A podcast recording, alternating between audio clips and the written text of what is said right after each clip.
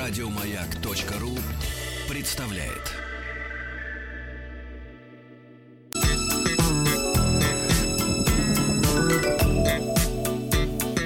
Сергей Стилавин и его друзья. Пятница. На лайте. Ну что же, товарищи, опять по пятничному запахло балаганом. Доброе утро. Здравствуйте, Владик. Доброе утро. Тут спрашивают, кстати, кто у кого слезал песню. Я вам точно могу сказать, а что Европа у, у Скотта Брэдли забрала эту песню. Потому что это оригинальная аранжировка. Да, верьте, верьте Владику. Он плохого не посоветует. Доброе утро. Значит, э, товарищи, ну, действительно, сегодня у нас пятница, новая музыкальная программа, все понятно. А вот хотелось бы начать, знаете ли, Владик, с так. философского письма. Будьте любезны. С философского. Вот давайте почитаем Давайте. философское письмо. Почему нет? в Пятницу. У всех было хорошее настроение, давайте. да. Кому ваша песня еще не испортила, сейчас добьет. Приемная нос. Народный омбудсмен Сергунец. Для тех, кто ожидал от тромбона большего. Вика из Петербурга написала, посмотрел ее портфолио. Ну-ка, Красивая. красивая, да. И фотоаппарат, значит, хороший у нее есть. у. Как говорил Шарапов, такая могла составить счастье какого-нибудь инженера. Или бы. следователя. Мгм. Значит, Вика пишет, здравствуйте, начну свое сообщение, дабы почитываю иногда ваши интересные заметки. Значит, дорогая Вика, во-первых, в желании пафосно выражаться надо иметь ловкость некоторую, Ну, потому что дабы это, так сказать, не синоним, а, значит, по- по- по- потому что. Дабы это для того, чтобы. Понимаете, Вика? Вот, поэтому пафос затыкаем, но суть я все-таки оставлю. Вчера, ошел... Вчера ошеломила и впечатлила в новостной ленте сообщение про блогера. Дальше идет э, по-английски название блогера, которого я не знаю. И знать В не хочу, да? Знать не хочу и не знаю, как читается, значит, это погоняло на английском как бы языке. Это какой-то кошмар, что вы думаете про все эти события. И хотела бы задать еще один вопрос, когда началось повсеместное гниение общества?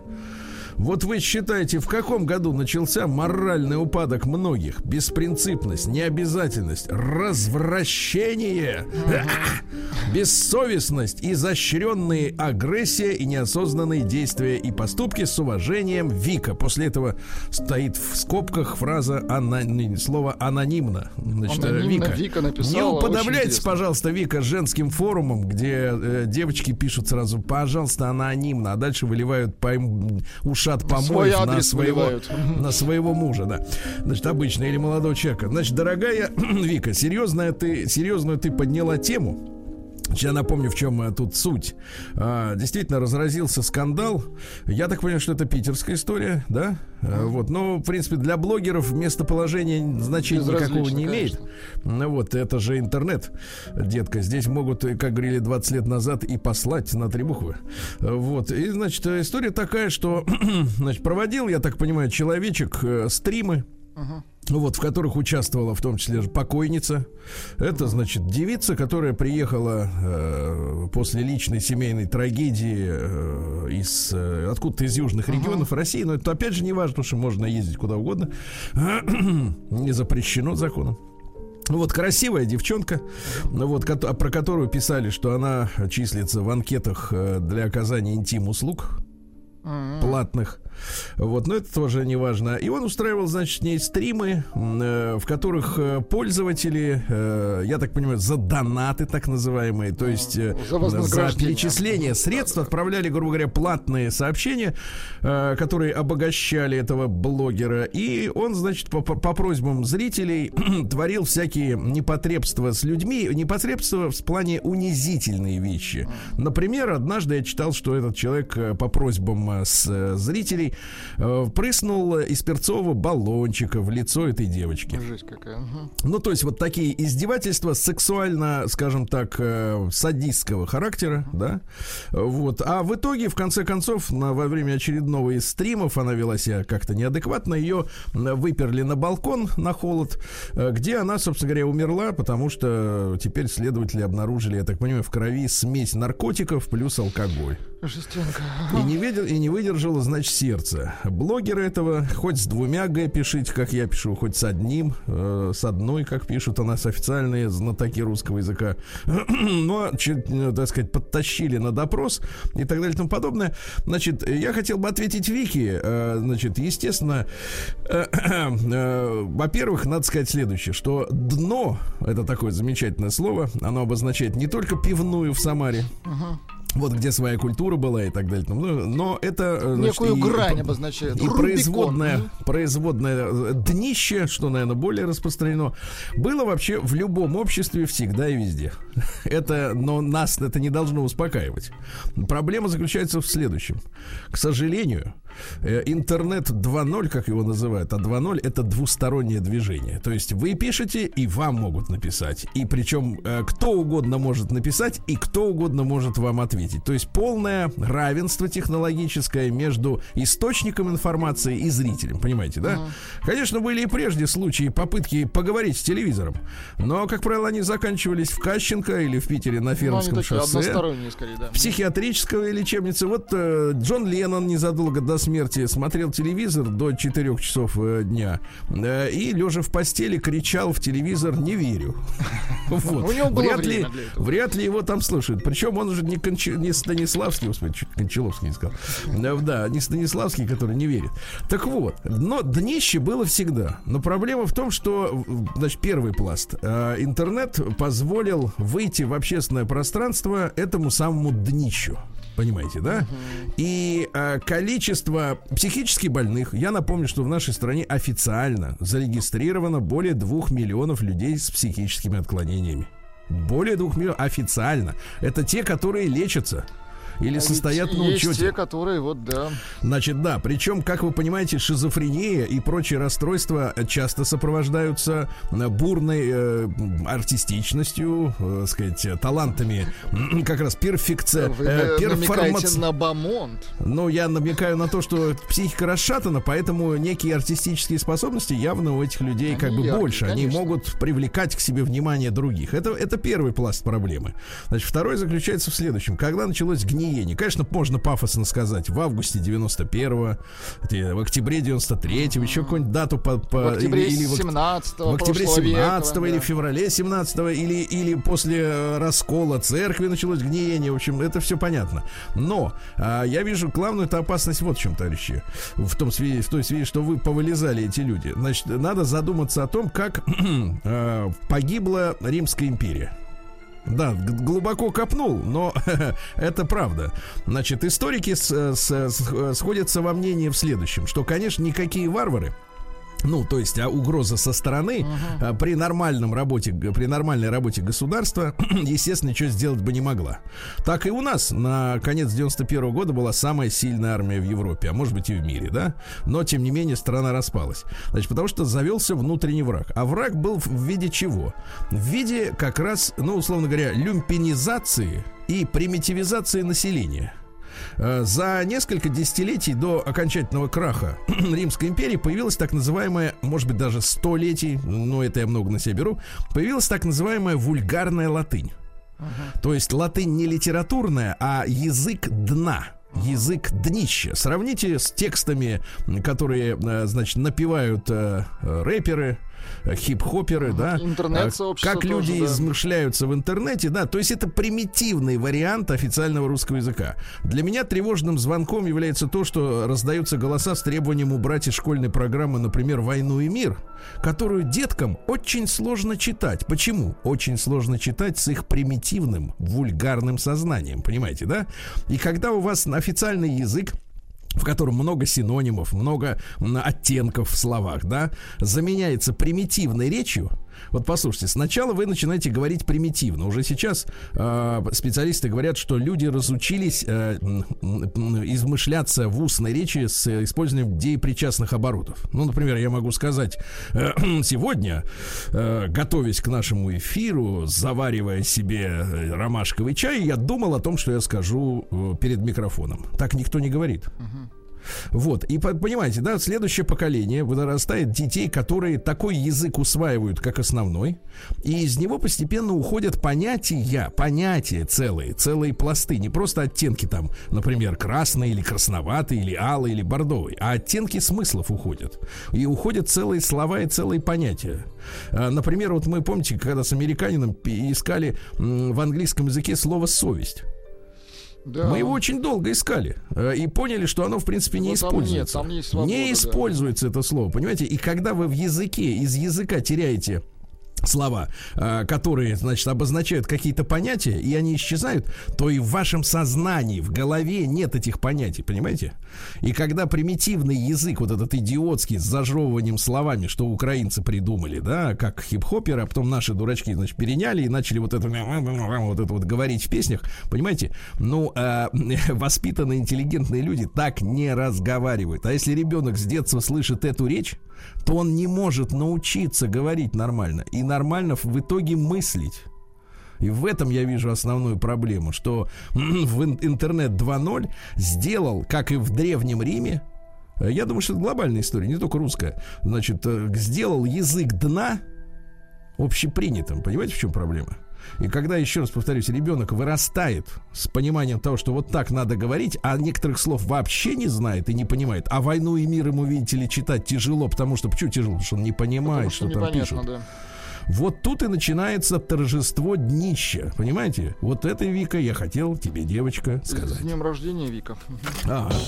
Прием корреспонденции круглосуточно. Адрес стилавинсобакабк.ру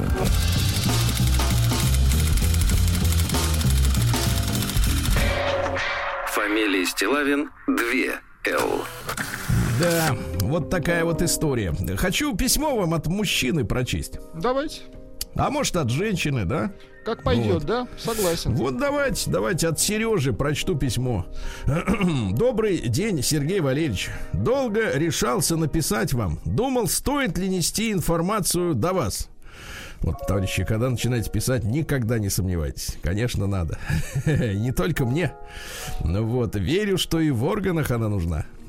Но никак мне не дает покоя недавний разговор с моим старым приятелем из Питера который переехал в мой город сейчас. Какой город у автора письма неизвестно.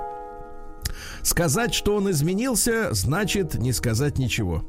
Внешне вроде бы все тот же человек, но я узнал, что вместо ранее любимого стиля музыки, который обожаю я, речь идет о рок-н-ролле, он начал слушать дикую попсу, дальше, ну, я скажу так мягче, фекало-рэпчик, э, чему я сначала не поверил.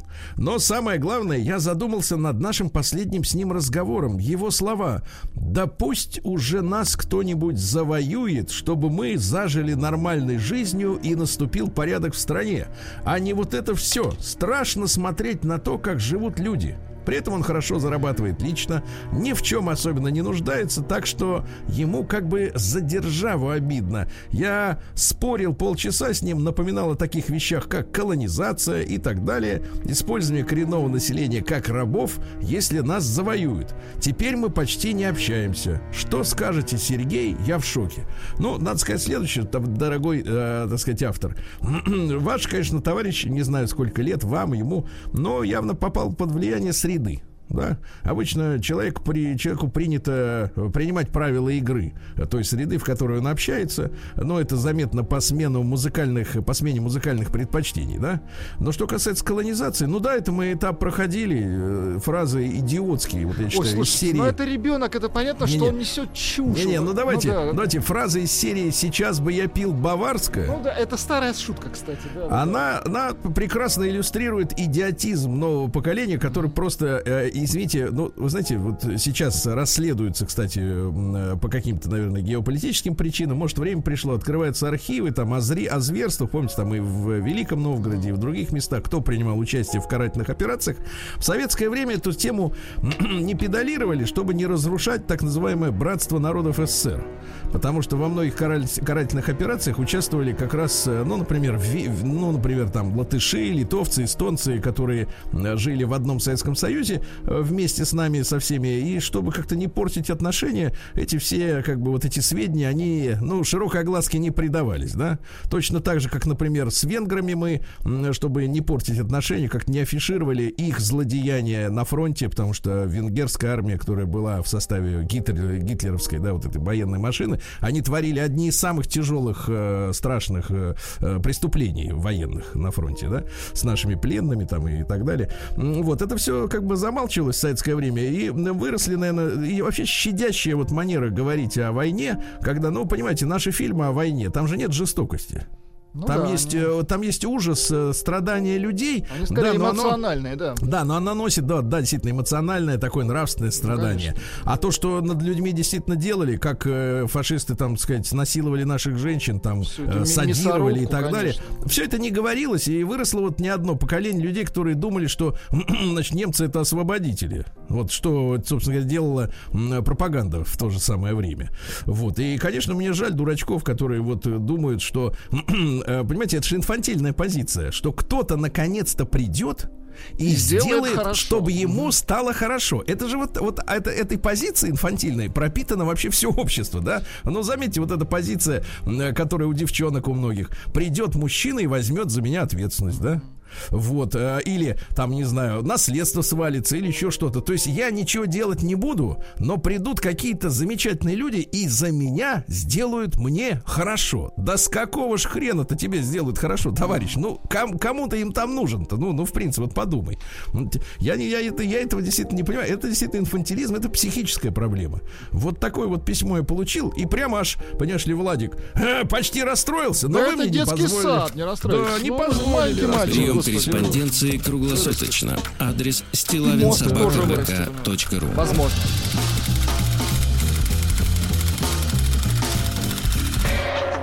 Фамилия Стилавин 2 Л. Вот. Ну и от прекрасной, красивой девушки Маргариты еще письмо прочел. Быстренько вам Давайте. прочту его.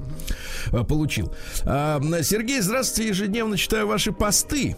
Один из них э, был о нитках, которыми подтягивают носики. Помните, там продевают нитку, э, значит, э, нос подтягивают, годик, носик имеет другую форму, потом она выходит замуж, носик рассасывается и становится обратно, как говорится, носищем. Ну, это ладно. А, то, значит, то есть девушки пытаются быть теми, кем им не дано быть изначально природой. Так вот, что делают косметологи и хирурги при помощи этих ниточек и не только с носиками. Сейчас мало кто идет, э, значит, только на подтяжку кончика носа. Подтягивают все лицо до неузнаваемости, делая из себя кукол из глянцевых журналов большая часть женщин, сами того не понимая, своими действиями стирают из памяти образы симпатичных девчонок, которые имеют индивидуальные черты и природную красоту, которая может заключаться в любой части лица и тела. Например, какая у тебя красивая нога левая. То есть э, все, что не из ботокса и прочего наполнения, что там используют, это некрасиво появляются какие-то искусственные идеалы красоты. И самое смешное, что вот эта категория дам называют это естественной красотой. То есть в их понимании, если ты себе сделал лицо до кукольного состояния и потом просто не наложил косметику, это значит, ты выглядишь естественно. Малолетки начинают со школьных лет мечтать о том, как бы побыстрее накачать себе губенки и так далее. И все, что происходит с ценностями красоты, теряет свою прежнюю силу силу. И вообще слово ценность красоты обесценилось до нуля. Искусственных женщин начали называть, теперь внимание, Владик, угу. дорогими женщинами. Искусственных. Хорошо. А ты знаешь, как потому что вложено говорят, очень много финансов. Да, да. Мне нужен финансово состоятельный мужчина, потому что эту красоту надо поддерживать. Это дорого. Угу. Быть красивой это дорого. ну, сегодня как-то у нас э, грустная какая-то печальная. воспитательная передача. Ну, печальная. Воспитательная передача. Дядя Сережа воспитатель. Товарищи, все по горшкам, товарищи. Все по горшкам. День дяди Бастилии Пустую прошел. 80 лет со дня рождения. Ух ты, а ей уж 80. Так, товарищи, сегодня у нас 4 декабря, да, Владуля? Как. Сегодня э, день информатики в России. Вы знаете, вот если раньше Владимир Ильич Ленин говорил, для из всех искусств для нас являются важнейшими кино и цирк, то теперь я понимаю, что главное, э, вообще смысл нашей жизни это информатика. Благосфера, да? Поскорей бы отцифроваться полностью вот, и влиться в общие, так сказать, довольные массы. День заказов подарков и написания писем Деду Морозу. Ну вот я сегодня новости читаю, э, которые будут в следующем часе. Э, Что хотят россияне? Ну, как обычно, денег хотят, ты понимаешь? а? Ну, да, классика Вот, жанра. как-то так, да. День угощения белок и птиц. Хорошо. Вот, не, не скупиться, да. А Международный день гепардов. Очень быстро бегает это, значит, э, кот. Кошка. Да, Международный день банков сегодня. Ну вот, в принципе, да. А, День эпоса Манас э, в Киргизии. Там есть такая база военная Манас, да? Да, М, а Это жемчужина эпического наследия, да? Вот это народный герой, короче, Манас. Манас. Да. Хорошо. А, День военно-морского флота Индии, да. День польского шахтера, да. У славян сегодня день Марены. Вот. Э, Дело в том, что свое царство снегов Марена устанавливает э, вот на, на всей земле, да. А Сегодня пятница искусственного меха. Вот. У вас есть что-нибудь там, полушубок какой-нибудь там? Искусственное. Да нет, обычно. Да нет, это дорого, конечно. А, День печенья, Международный день объятий. То есть вот надо приобняться, но как Ну, бы щас с, мас- с масочкой-то на лице Ди- не сильно обняться можно. надо держать. Да. День под названием «Носите коричневую обувь». Коричневую. Коричневую, да. Ну, можно сказать, что любая становится коричневой. Со временем. Да, Да, и день душистых носков также в этот день отмечается. Душистый. Насыщенный день. Так. Вот, ну и сегодня русский народный праздник введение или ворота земли, э, зимы. Ворота зимы. Вот, э, верили, что в этот день по улицам проезжает сама зимушка зима. Понимаете, да. Сильная зима, готовь закрома, говорили люди. По приметам, если этот день окажется морозным, то и на Рождество будет холодно и прекрасно. Праздник каждый день. Вот, сегодня римский поэт-сатирик э, родился Персий Флак Авл. Э, Римский сатирик, удивительно. Долго ли Римский прожил сати- сатирик? Сатир. Ну, тогда сатириком было не очень просто, конечно, жить, да. В 1934 году он родился и меньше, меньше 30 лет прожил. Вот. А, м, п- особенно, значит, был свидетелем прогрессирующей безнравственности, особенно в высших кругах римского общества, понимаете? В высших. Да. А, Сам был праведным, вот, э, выступал за борьбу со злом. Значит, какие цитаты из товарища Авла? Э, Предупреждайте болезнь, когда она только наступает, вы понимаете, да? Разумом дух покорен и старается быть побежденным. Вот так вот, разум, видишь, да. А в 1131 году в этот день умер Амар Хаям, замечательный персидский мыслитель, да, и поэт, э, великий, Э, положил, как вы знаете, зубочистку в книгу, да и умер. Значит, есть э, несколько, несколько измышлений, я хотел с вами поделиться. Ну? Скорей голодный лев откажется от пищи, чем женщина от подлости и лжи. Ох, как, Вот да? так. Нашли Да. вы, да, Или, фразу. например, муки старят красавец, избавь от беды, ту, чьи веки прозрачны, а губы тверды. Будь с любимой нежней, красота ускользает, на лице оставляя страданий следы. А? Какой Или, например. Мгм. еще про женщин. Конечно, там основная тема вино и женщин.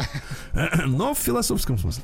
Многих женщин в парчу жемчуга одевал. Но не мог я найти среди них идеал.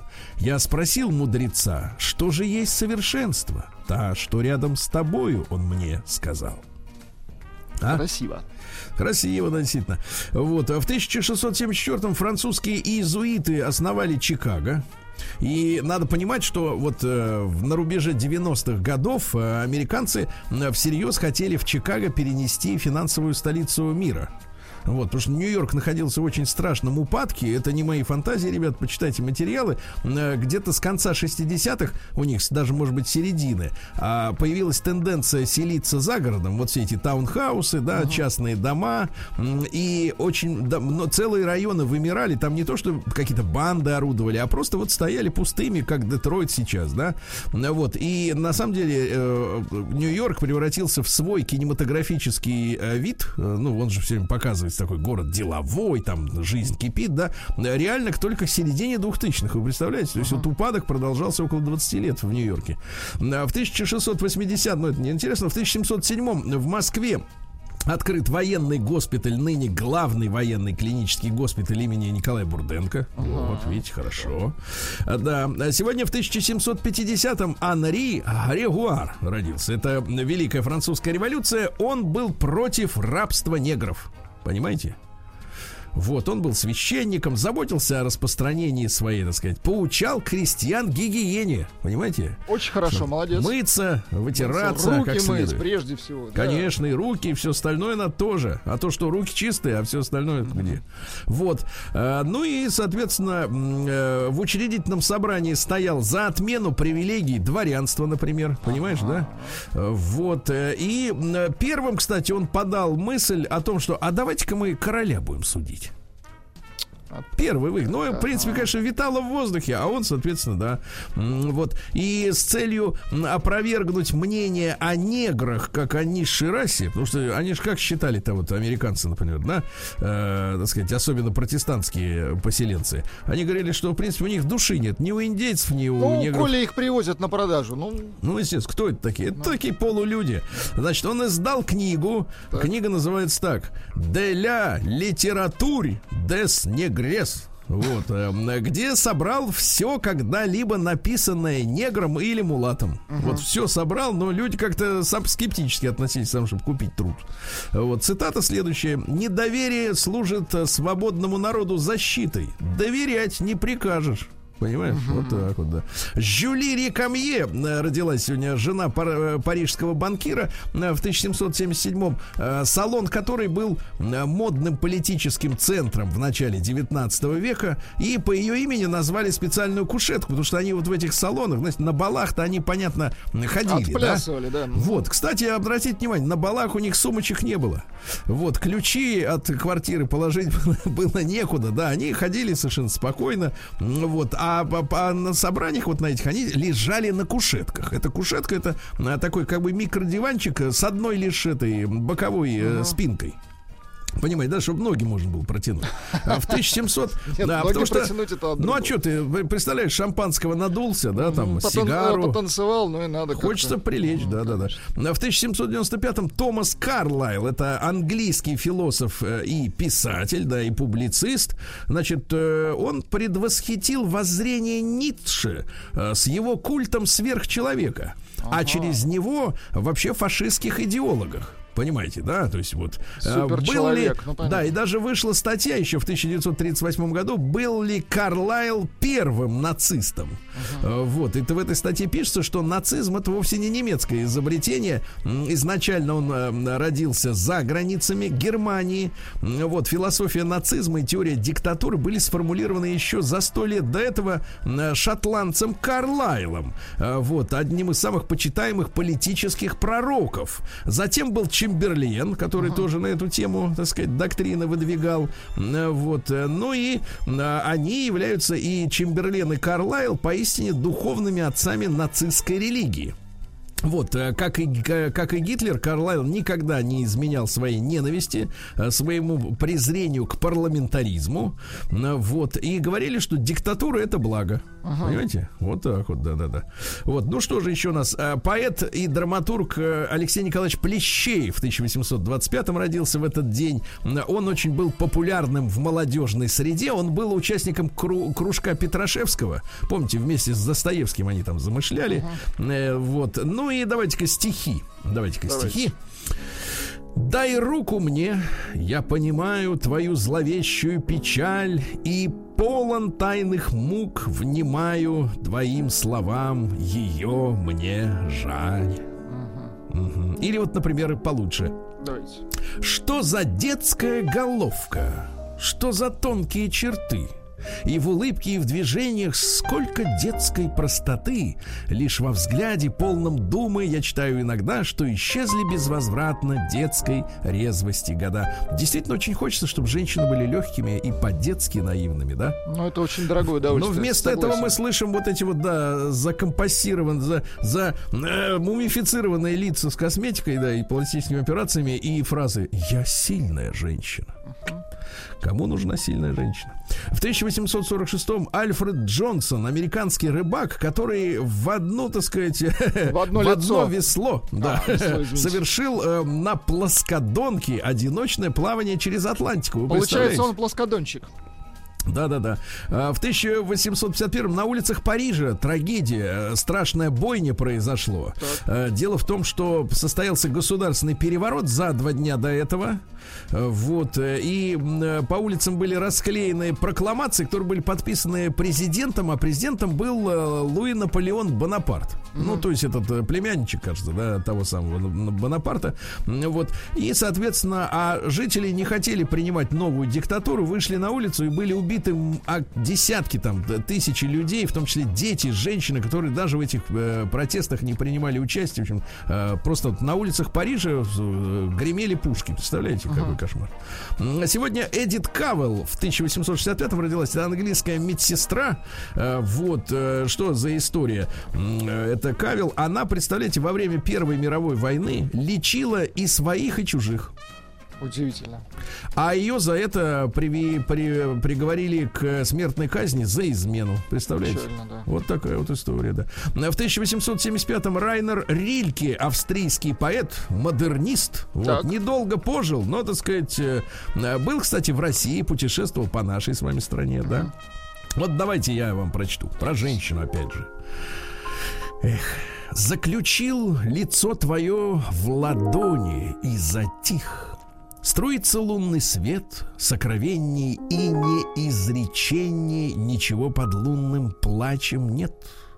Как послушно то, что тишина, что почти как вещь держу, но кротче вещь, чья суть и от холодной ночи, и меня, увы, утаена. А, Красиво. да. а про могилы Гитер хотите? Ну давайте про могилы, конечно. могилы нужно. Давайте ГТР. хотя бы немножечко. Длинноволосые, они лежат без лиц в себе ушедших глубоко, глаза закрыты тяжестью пространства, скелеты, рты, цветы, и в этих ртах ряды зубов сияют, словно пешки дорожных шахмат из слоновой кости. Хорошо. Страшно? День дяди Бастилии пустую прошел. 80 лет со дня рождения. Ух ты, а ей уж 80.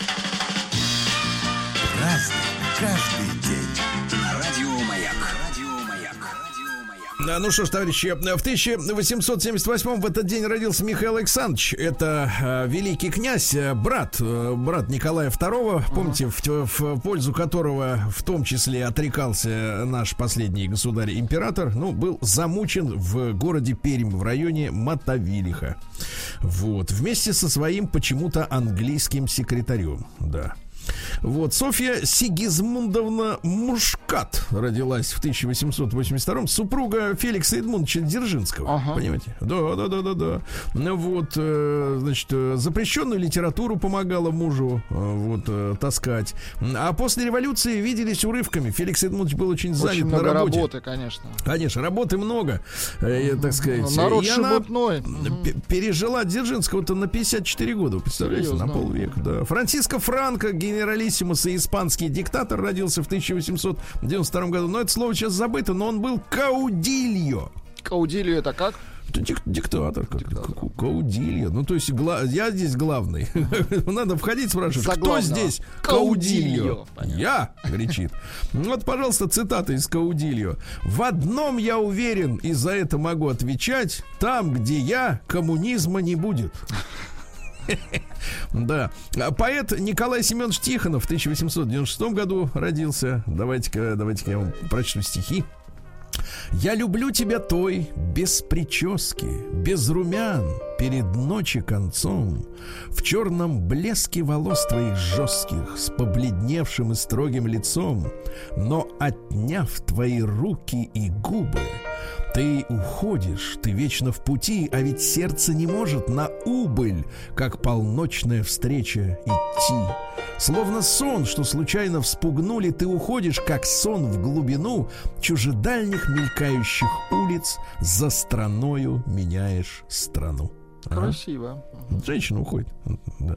Иногда это приятно.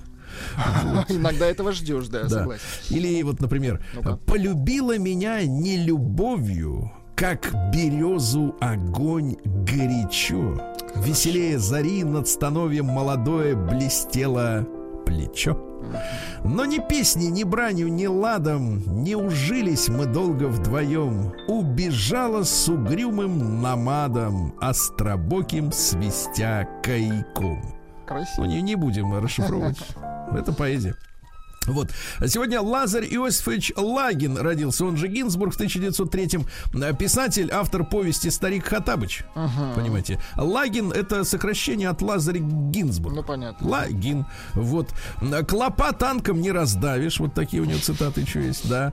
А, Черви орлов не боятся. Черви боятся кур. Я смотрю, он тертый калач такой. Да, да, да. Человек застенчивый до грубости. Вот. Цинизм не что иное, как принципиальная беспринципность. Вершина лицемерия санитарный день в аду. Да. А Роберт Адлер, американский изобретатель, в 1913 году создатель телевизионного пульта дистанционного. Ребята, ну, раньше он был на проводе, а сейчас единственная проблема, товарищи, до сих пор в телевизоре нет кнопки «Найти пульт», чтобы он пищал, чтобы мы знали, куда он завалился, правильно? Ну вот. Э, Сегодня в 21-м э, Дина Дурбин, американская киноактриса, ну, как и все актрисы того времени, красивая. Да, чего нельзя сказать о нынешней эпохе. Жерар Филипп, французский актер, в 22-м году родился. Э, Вот, представляете, Незадолго до его смерти жена узнала о его похождениях, что он постоянно, э, так сказать, Ходил. посещал публичные дома. Да, да, да. И именно вот э, ее, так сказать, претензии свели его в могилу. Ага. Не мог вытерпеть, да, так хорошо все было. Но в 31-м э, Лев Павлович Барашков, замечательный наш Есть. австрийский э, аст- эстрадный певец. да, Вот да. уеду, может на год, а быть может и на Ну, шикарно. Ночью от Карпаты докурил. Звенит в ушах лихая музыка атаки. Да класс. А в отдай- 32-м в Советском Союзе принимается э, документ, запрещающий выдачу продовольственных карточек тунеядцам и паразитам. Правильно. Вот видите.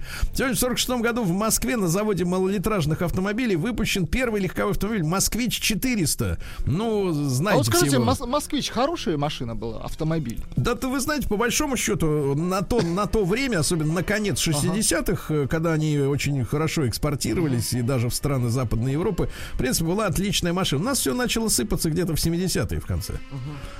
Вот э, такая история. Значит, э, Сергей Владимирович э, Истержемский родился в 53-м, понимаете, да, хорошо. Сергей Назарович Бубка, в переводе Ягодка, в 63-м, украинский э, прыгун с шестом. Да? Хорошо. Э, Тайра Бэнкс родилась, Тайра американская Бэнкс. фотомодель, длинноногая. Она еще и поет.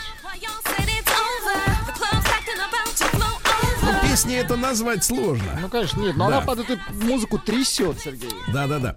В 81 году сегодня у нас, э, не у нас, в 81 году создано разведывательное сообщество США. United States Intelligent Community, понимаешь? Сообщество. Слушайте, а вот intelligent, смотрите, это разведывательный, да? А вот у нас есть интеллигенция. Как-то вот слова-то похожие, да? А Похожие. смысл разный. Нет, а смысл иногда тоже похожий. Э, Вот, я имею в виду по поведению. А, Туда вошли 17 организаций. Это и военные разведки, и управление по борьбе с наркотиками. То есть они говорят, а что мы тут занимаемся по отдельности, да? А В 2009 году сегодня не стало Вячеслава Васильевича Тихонова, ну, блистательного да. актера и, мне кажется, од- одного из лучших воплощений, ну, с моей субъективной, профессорской точки зрения, э, воплощений вообще образа мужчины, да? Когда человек сильный внутри, красивый снаружи, интеллигентный, мягкий, да, работает в КГБ. Не, ну он шикарный, да. Ну, понимаете, да? Конечно. С- Никакой Это, грубой это силы. вот яркий пример, каким должен быть шпион, советский Да. шпион. А как а советский по- шпион хороший шпион. Да, бутылкой по голове, как он, а? Да, вот это очень хорошо, да. А вот я вам хочу еще, вот, можно стихи вам прочту. Так сказать, вот э, какие-нибудь хорошие. Ты не думай о том, что... Не, извините, еще раз. Ты не думай о том, как тоскую я в городе зимнем И высокие брови не хмурь на чернеющий снег Ты со мною всегда и в снегах, и под пламенным ливнем Улыбнись, моя гордость, ты поедешь навстречу весне Ты увидишь ручьи, как впервые Мальчишеские рыжие рощи и взъерошенных птиц И травы полусонный узор Все, что снится тебе, будет сниться теплее и проще Ты любимое платье наденешь из синих озер а? Очень хорошо. Это он к родине обращается, кстати, а не к женщине.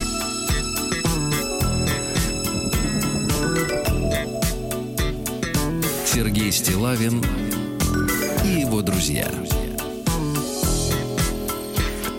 Пятница. На лайте. Товарищи, будьте осторожны на выходных. На- В ряде регионов страны аномально холодные, так сказать, погоды стоят, товарищи. В том числе холодно и в Омске. Да.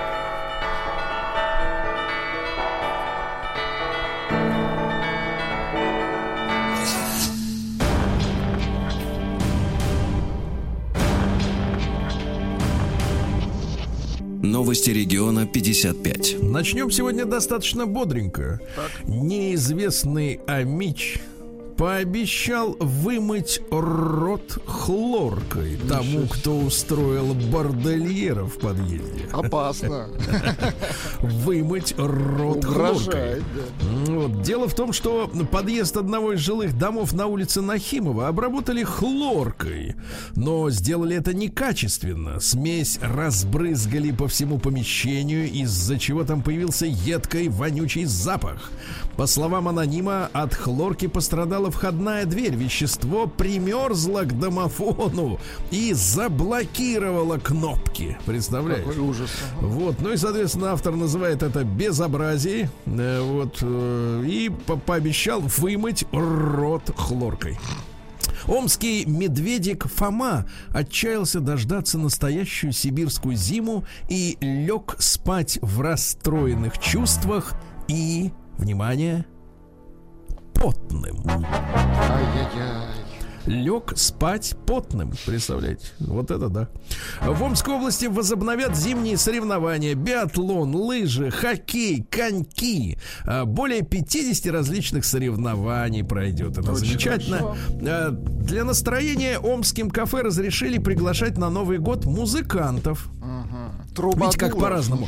А Вчера читал новость, что а, Петербург обратился к россиянам с просьбой не ехать в город на, на, так сказать, на праздники. Не Я надо только к нам. собрался. М, Слушайте, а у вас ведь а у вас ведь прописка есть, да, я так понимаю? У меня сочинская прописка, но есть где да, приземлиться А, то есть вас могут и завернуть на вокзале-то.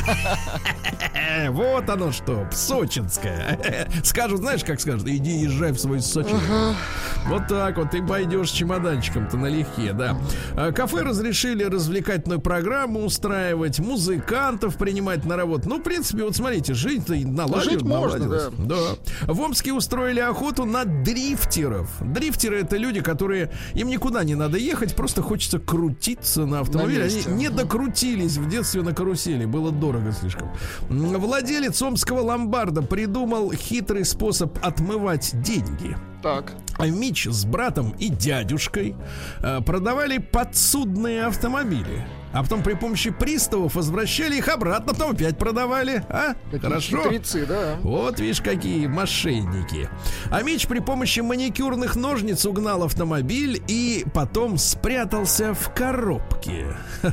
Он взял чужой ВАЗ для того, чтобы добраться до дома, а когда за преступником пришли, он спрятался в картонной коробочке. Представляешь? И ведь э, э, мужчина-то уже не молодой, 36-летний, а какой гибкий.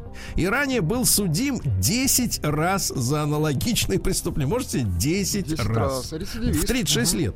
У тебя сколько ходок, Владик? У меня 36. В Омске, в Омске в 17 градусов мороза продолжается благоустройство. Да. Клеят плитку. Мне кажется, она замечательно прилепится. Да. А, даже не применяя никаких укрывных материалов. Это все происходит на улице Пятой Рабочей. Пятая рабочая. Ага, Хорошо. Пятая рабочая. На улице минус 17, пишут люди, а клеют э, плитку, причем плитка, посмотри, какого размера, э, сечением 80 на 400 миллиметров. Представляете? Вот. Ну и что, и когда она отлепится, ребята, давайте пос- посмотрим. Омский пенсионер, потерявший на фиктивной бирже 400 тысяч рублей перевел лже-юристам, которые обещали помочь ему вернуть потерянные 400 тысяч еще 250. Слушайте, а у них база данных-то, смотрите, работает. Да большая, да? конечно. Сначала обувают, потом предлагают еще и помочь, и еще 250 тысяч, да. Сквер в центре Омска украсит к Новому году за 4,5 миллиона рублей. Украсят Хорошо. шарами. Шарами. Дорогие Вот. шары такие. Ну, вот шары. Э, Вот, значит, огромная снежинка будет э, в самом На сквере. миллион. Да, будут э, снежинка на миллион. Светящиеся елки, фигуры лесных жителей. Каких вы знаете? Ну, наверное, лесник. Ну, леший, да, лесной Да, житель. леший, лесник. э, Баба Кто Яга. еще в лесу живет? А Ты Да да я. больше никого. Вот э, деревья, другие композиции смогут взрослые погулять среди снеговиков. Хорошо. Вот, да, да, да. Цветочные букеты в глыбах льда будут вмонтированы. Но это стоит 4 мульта. Мне кажется, запросто, да. Э, Экс-глава поселения в Омской области присвоил 240 тысяч, а в тюрягу не сел, представляете? Э, Полтора года лишения свободы условно с, макси- с испытательным сроком 10 месяцев. Вот как так происходит, да? Человек э, стырил 240 тысяч и не сел, а кто-нибудь там бутылку виски за пятерку Мы- уве- уведет из Мы магазина. это называем трюкачество. Да, Такой да, да. Это, трюк. интересная история, действительно. До сих пор удивляюсь. Омске газовщик при ремонте оборудования сжег э, кухню клиентки. Вы представляете? Значит, какая история? Не отключил газ, монтируя счетчик. Представляешь? И потом все это к чертовой бабушке взорвалось. Ущерб э, 450 тысяч рублей. Ну что за чучело? Да, может, закурил, что ли, еще? Вот. Ну и, наконец, давайте что-нибудь хорошее. Омский район э, одержал победу в номинации за вклад в организацию занятости школьников. Мне Подождите, кажется, а у нас дети- школьники ничем не заняты, что ли? мне кажется, дети должны работать. Вот. Чем раньше, тем лучше. Правильно. Молодцы. Они должны учиться. Учиться работать. Так, давайте так. Потому что всю жизнь они будут это делать. Сергей Стилавин и его друзья. Пятница. На лайте. Владик, призываю вас к сдержанности, потому что сама новость заставит вас трепетать. Ну-ка, но давайте. это случилось. Барри. Давайте отставим. Барри, наш просто старина Барри. Наш Барри, Барри так. госпитализирован после передозировки Виагры. Хотел отдохнуть красиво, а получилось. Не рассчитал. Не рассчитал Да, дозировку. Барри госпитализирован. Ну что ж такое? Печально. То, Ждем как- выздоровления, то ждем выписки и немножко дру- изменить просто дозу Барри. Да, просто то дозу. средство для очистки труб глотнет якобы. Значит, То вот средство теперь для очистки, понимаешь для ли, очистки женщины. совести. Прочистки. Значит, водитель петербургской, от- отличная новость из Питера. Водитель петербургской маршрутки разогнался и выпал из нее на повороте. Пассажиры поехали дальше без Ну, это водителя. ужасно, ну как так? Но не рас... он, он плохо учился в школе, закрыть, да? не понимал, что есть центробежные силы, а дверь надо сильно прикрывать. Ну, ну, э, значит, э, э, яблочная музыка опубликовала э, хит-парад артистов 2020 Ну, давайте, года в России, да? Я вчера об этом написал пару строк у себя в Инстаграме.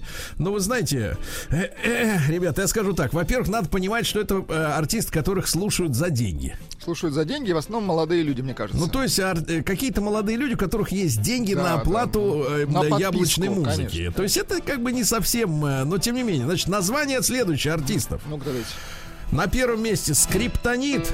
Дальше Моргенштерн, Зиверт, Жони, Артикасти, Хамалиновай, Макс Корж, Егор Крид, Баста, ЛДЖ. Слушайте, ребят, я, я Слушайте, никого ну это вот них- реально имена участников банды, понимаешь, которых взяли и которых э, осудили на 8 лет минимум. Еще раз прочтите весь список. Давайте. Вот Нет, кто сядет? не буду. Кто сядет? Давайте. Жони, мне понравился Жони. А, не, реально не знаю, кто это. Значит, да, дальше в Сургуте Дед Мороз выгулил оленя Валерчика по магазину. Да класс. Какая радость. В Сургуте прям произошло, да? Отлично. А, Мужчина в костюме Деда Мороза вместе с Валерчиком ходит а, по, между полок. Валерчик а, нюхает и радуется. Да. Очень хорошо. А вот в Хабаровском крае по-другому. Там тигр пришел поужинать к придорожному кафе. Вы думаете, вашими объект... объедками, ребята? Нет, он за свежим мяском пришел.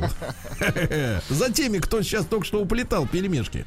А, Жители Подмосковья, вот знаете, есть выбор у людей, да, пассивно участвовать в своей жизни или активно. Вот смотрите, как активно. В Подмосковье жители, под, э, значит, вручную вытолкали застрявший на переезде пассажирский автобус. Да, молодцы. Он Молодцы. застрял, потому что все обледенело. Да, потому что они могли бы сидеть в автобусе и ждать поезда. Потому могли что бы, автобус да. не, не нашел Да, дорогу. стучать копытами, требовать, давайте скорее тягач вызовем, там еще службу спасения. Нет, они вышли и вытолкали, понимаете? Вот так Работа надо. у нас такая. Да, да, да. А, значит, э, праздничное настроение и кошелек. Э, Как сберечь деньги на Новый год, э, советует финансовый консультант. давайте. Э, Говорит, что перед самым Новым годом все намного дороже. Закупайтесь майонезом заранее. Мгм. Спасибо за совет. Э, Россиянин, э, россиян озадачили новые ограничения перед Новым годом. Советуют не больше одной мандаринки за раз. Это чего такое вот? Это аллергологи повылезали. Вот. Ну а раз-то он когда следующий-то наступит? Эх, Через минуту раз или еще раз. Да. Слушайте, тра- проблема Роскачество пришло к выводу, что в банках с печенью трески нет трески. Как так? Ну, тревожная музыка. Значит, например, в консервах спецзаказ выявили так называемую видовую подмену. Э, Там не нашли ДНК рыб породы трески. Вме- Вместо этого используют печень макруруса, макрурус, а, минтая, Ну, а также, это рыба, точно? Нет, это же не да, человек. а также молоку. Молоку это семя, правильно? Ну да. Э, лососевых, например, горбуши с добавлением лишь печени с трески. Вы представляете? То есть там, Сергей Ай-яй-яй-яй. Валерьевич, семя. Не только спецзаказ, но и ГОСТова. Продукция ГОСТова не соответствует, значит, по массовой доле соли. Э, Консервы ГОСТ и Кит Бай не соответствовали по органолептическим показателям. Э, Вот. Но некоторые марки высококачественные. Фирменная продукция Ашана, вкусно- вкусные консервы и Норд Пильгрим. Пильгрим. Запомнили. Блогер-придурок шлепал москвичек в метро и выкладывал видео в ТикТок. Вот еще один придурок. идиот, да? Вот, в принципе, э, в принципе, вот такому не грех, мне кажется, и по И лицу, сесть. так сказать, А. да, по лицу дать как следует и флешку вынуть, чтобы, так сказать, знал, куда совать. В Орло- на Орловщине ввели запрет на корпоративы. Так что, Владик, если хотите В выступать в Орловщину году- я собирался, конечно. не на Орловщину, Я да. собирался как раз в И Орловщину. россияне назвали два главных своих желания Ну-ка. на следующий год. На первом месте здоровье, на втором бабосики. Ну, все понятно. Здоровье всегда на первом месте. Наука и жизнь. Так, товарищи, вот важное очень сообщение. Ученые доказали, что гормон стресса норадреналин, который выделяется, когда нервяк, активирует э, спящие раковые клетки.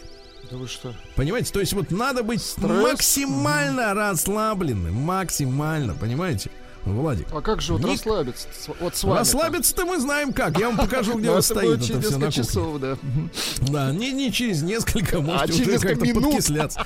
Да, значит, ученые составили словарь новых русских коронавирусных поговорок, которые начали формироваться весной. Э, Появились выражения такие, например, балконный концерт, помните, люди на балконе? Да, да, Да, карантинки, это дружеские шуточные послания. Карантини, это карантиновые посиделки с мартини. Карантини.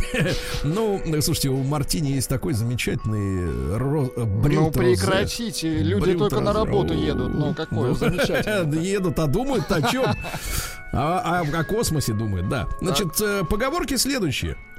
Корона, что дышло, куда чихнешь, туда и вышла. Да класс. Так, вирус в бороду, пневмония в ребро и ковид гриппа не слаще. Вот. Да класс. Да, также найдена болезнь на треть, снижающая риск заражения коронавирусом. Представляете, это бронхиальная астма. Астма. Вот так вот, да. В Москве открывается выставка, где экспонируют якобы, ну, ну или действительно, фрагмент черепа Гитлера.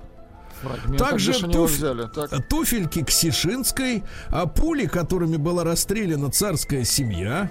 Представляешь? Мне кажется, надувательство какое-то. Ну А? как надувательство, надо проверить. Да, на Марсе найдено самое пригодное для жизни место, туда вам и дорога.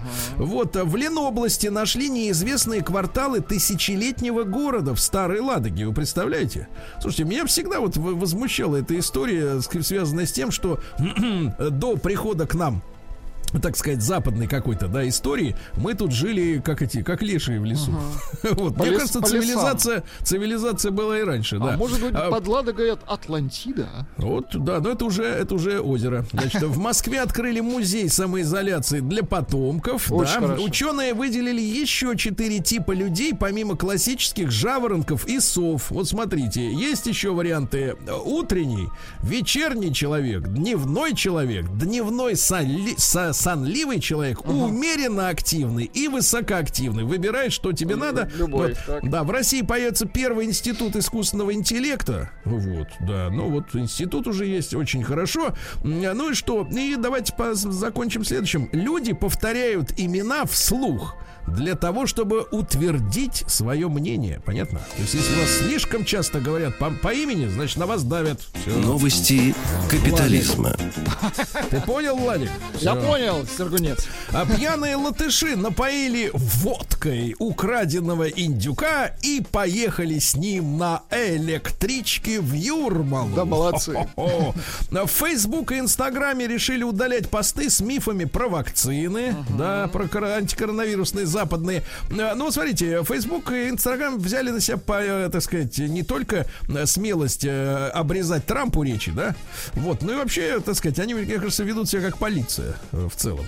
Вот в Японии телеведущий признался в измене своей жене и извинился перед ней. И представляешь, женился на модели, на красавице. И все равно ведь кобелюка проклятый ходил налево. А? Ну что ему еще надо? Подлец. Женщина съела суши и несколько месяцев мучилась от галлюцинаций. Представляете? А что за суши, Да. как называется? Суши разные, я вам подскажу. Мне нравится Филадельфия. А, Вот, а, украинка с почти двухметровыми волосами рассказала о неприличных просьбах мужчин. А, Алена из Днепропетровска начала отращивать волосы в 12 лет, и к 31 году локоны достигли ступней. Она каждый месяц тратит примерно 7,5 тысяч рублей на шампуни, кондиционеры и кокосовое масло. Она говорит, что сила женщины в ее волосах. Слышите, девчонки, которые коротко стрижетесь? Вот так вот. Вот. И говорит, что задолбали мужики, которые просят ее дать понюхать ее волосы и даже купить. А, вот. Ну, еще пару сообщений. Щенок э, Джек Рассел Терьер, который в фильме «Маска», зажег комфорку и сжег дом. Вот видите, да? Ну вот, ну и приятное что-нибудь. Мужчина по ошибке отсидел 8 лет в тюряге в Америке, в Чикаго и стал адвокатом. Ну и, наконец, знаете, самое ужасное из мира капитализма. Э, Женщина пришел, пришла в магазин за бельем Так. и обнаружила в бюстгальтере гигантского паука. Поздравляем. Привет, малыш! Иди сюда. Россия Криминальная. Так, ну, у нас нет такого, как, например, в Новом Орлеане, где свингеры устроили вечеринку и все заразились коронавирусом. Так, такого у нас нет. У нас приличные новости, друзья мои. Во-первых, давайте посмотрим. В Ленобласти при ремонте дороги украли 3,5 миллиона рублей. Ну, это так. Ну, На это всего лишь разминку. 8% от контракта. Поделиться не жаль, правильно? Под Смоленском уроды незаконно вырубили на 3 миллиарда рублей леса. Да, вот так вот, страшно. В Бутырской тюрьме э, в смесях строительных и в краске обнаружили 80 мобильных телефонов, которые пытались передать людям, чтобы они звонили. Ну, Вот, да. Вот что дальше у нас? Грабители в ковидной э, защите обнесли ломбард под гимн России. Ну и давайте, наконец, что в Хабаровске, давайте главное сообщение. В Хабаровске уборщица подралась с учеником прямо в классе. Ученик сказал ему, ей, от тебя несет перегаром, уходи. А она ему отвечает, тебе какая разница, щенок, чем она от меня несет? И дала ему по лицу тряпкой, а он ей в ответ. И только вот э, уже по- по- полиция разняла. Представляешь? В седьмом классе женщину по лицу бьют. Сергей Стилавин и его друзья. Пятница.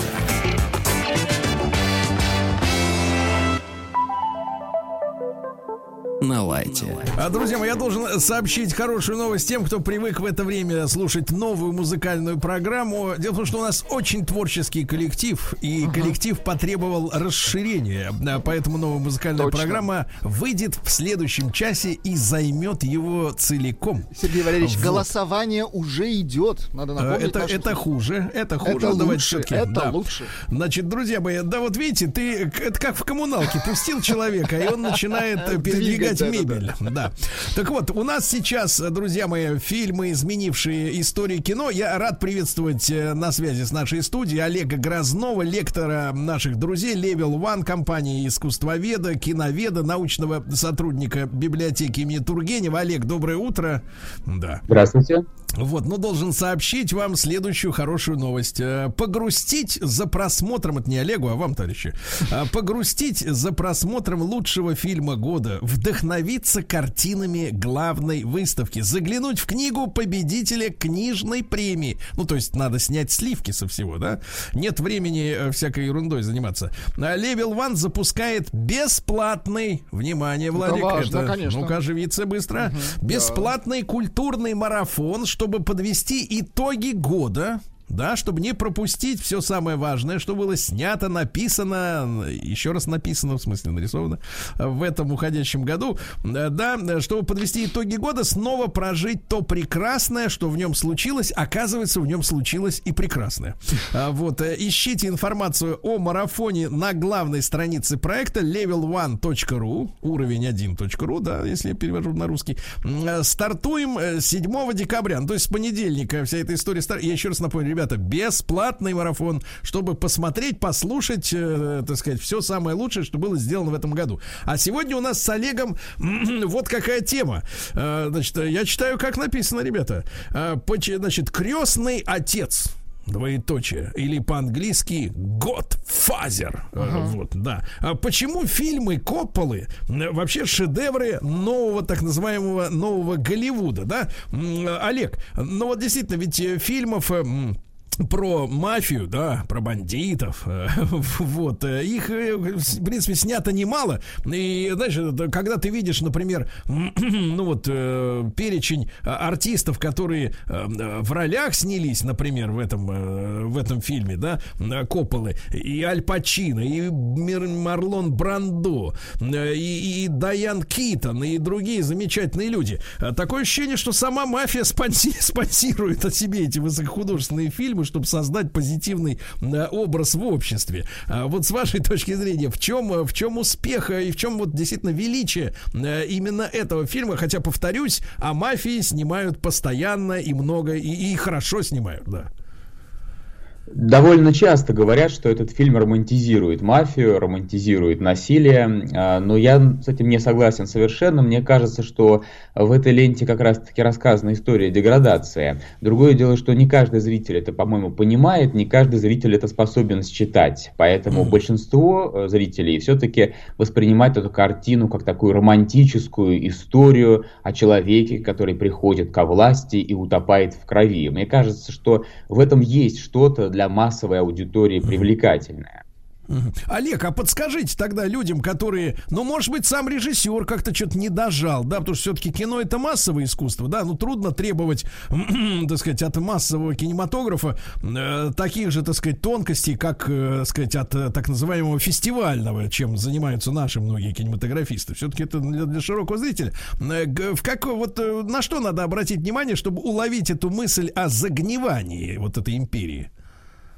Надо прежде всего посмотреть на главного героя, а это Майкл Корлеоне, которого гениально играет Аль Пачино. Как он начинает, э, герой войны, такой замечательный э, э, юноша, и постепенно он становится жестоким боссом, э, который э, резко отличается от своего родного отца, криминального босса Дона Корлеоне. Он гораздо более жестокий, он гораздо более решительный, и ему ничего не стоит э, уничтожить даже близкого человека, что мы поймем уже благодаря второй части. Вот за этим персонажем нужно особенно пристально наблюдать, за тем, как Аль Пачино э, этот характер постепенно э, трансформирует у нас на глазах.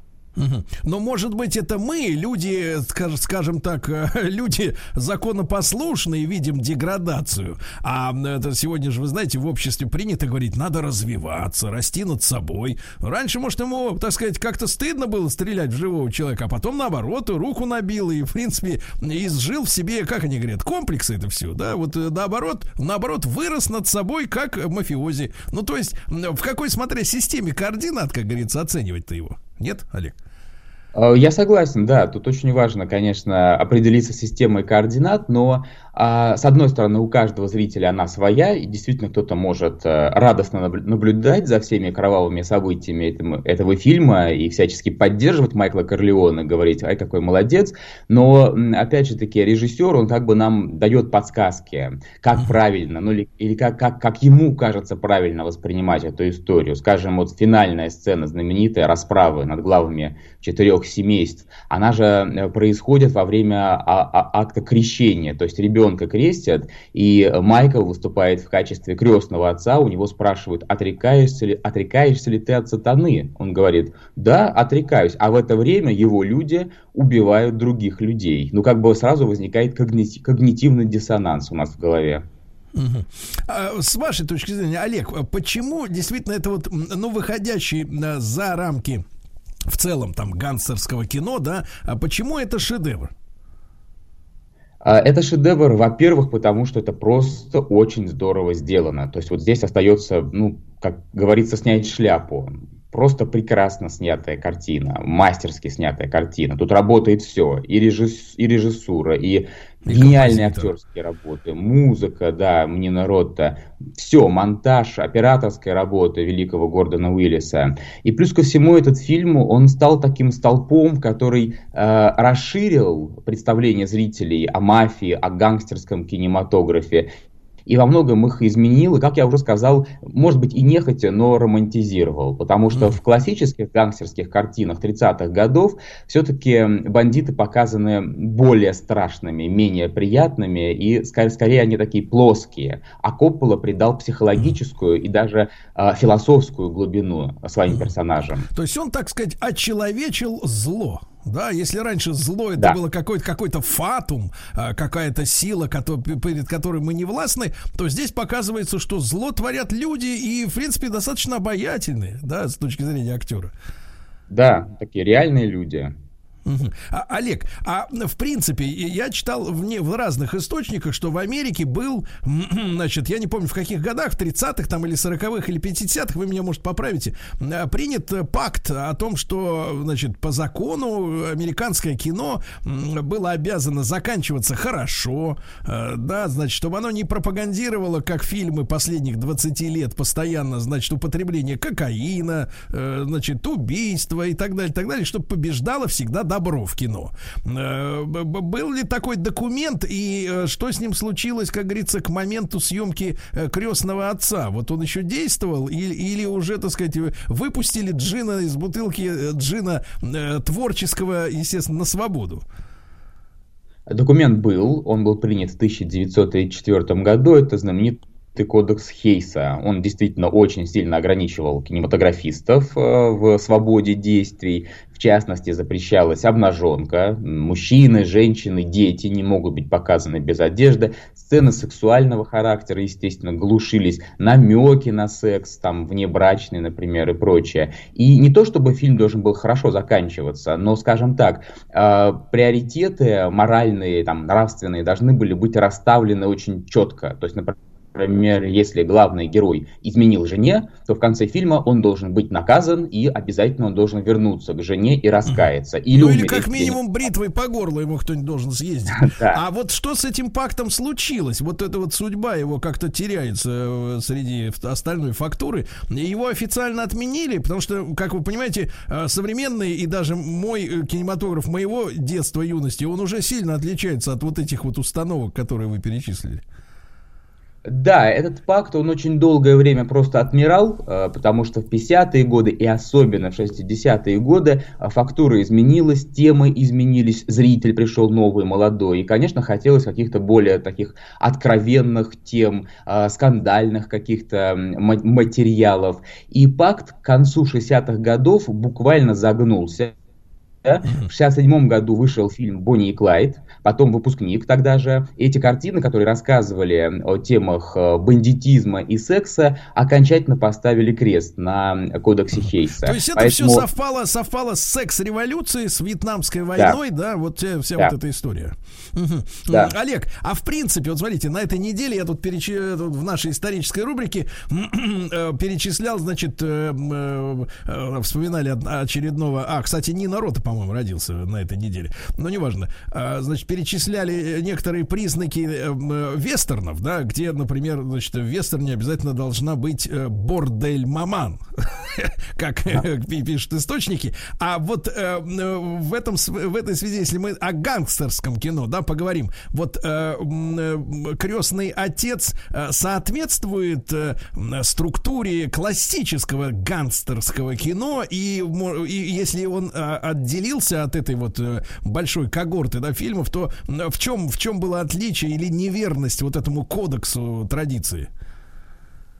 Э, Я думаю, что крестный отец, он э, с одной стороны очень сильно э, отходит от традиции гангстерского кино, потому что, как я уже сказал, Коппола стремится к большему психологизму, каким-то философским обобщениям, и он снимает не просто историю отдельного гангстера, как это было в 30-е годы принято, маленький Цезарь или враг общества, а он показывает историю семьи. И я думаю, что он равняется на европейский кинематограф, в частности на фильм Лукино Висконти «Гибель богов».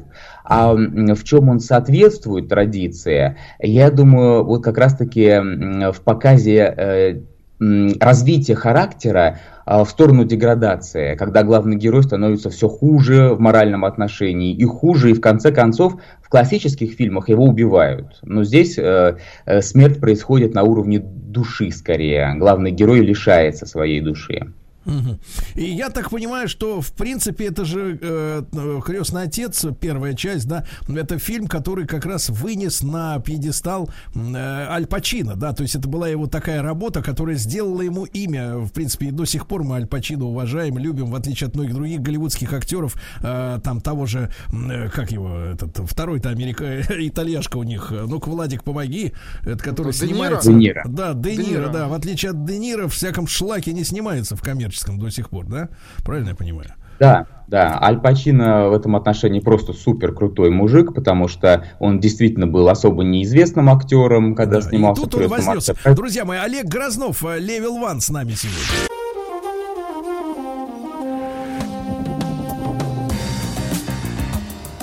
Сергей Стилавин и его друзья.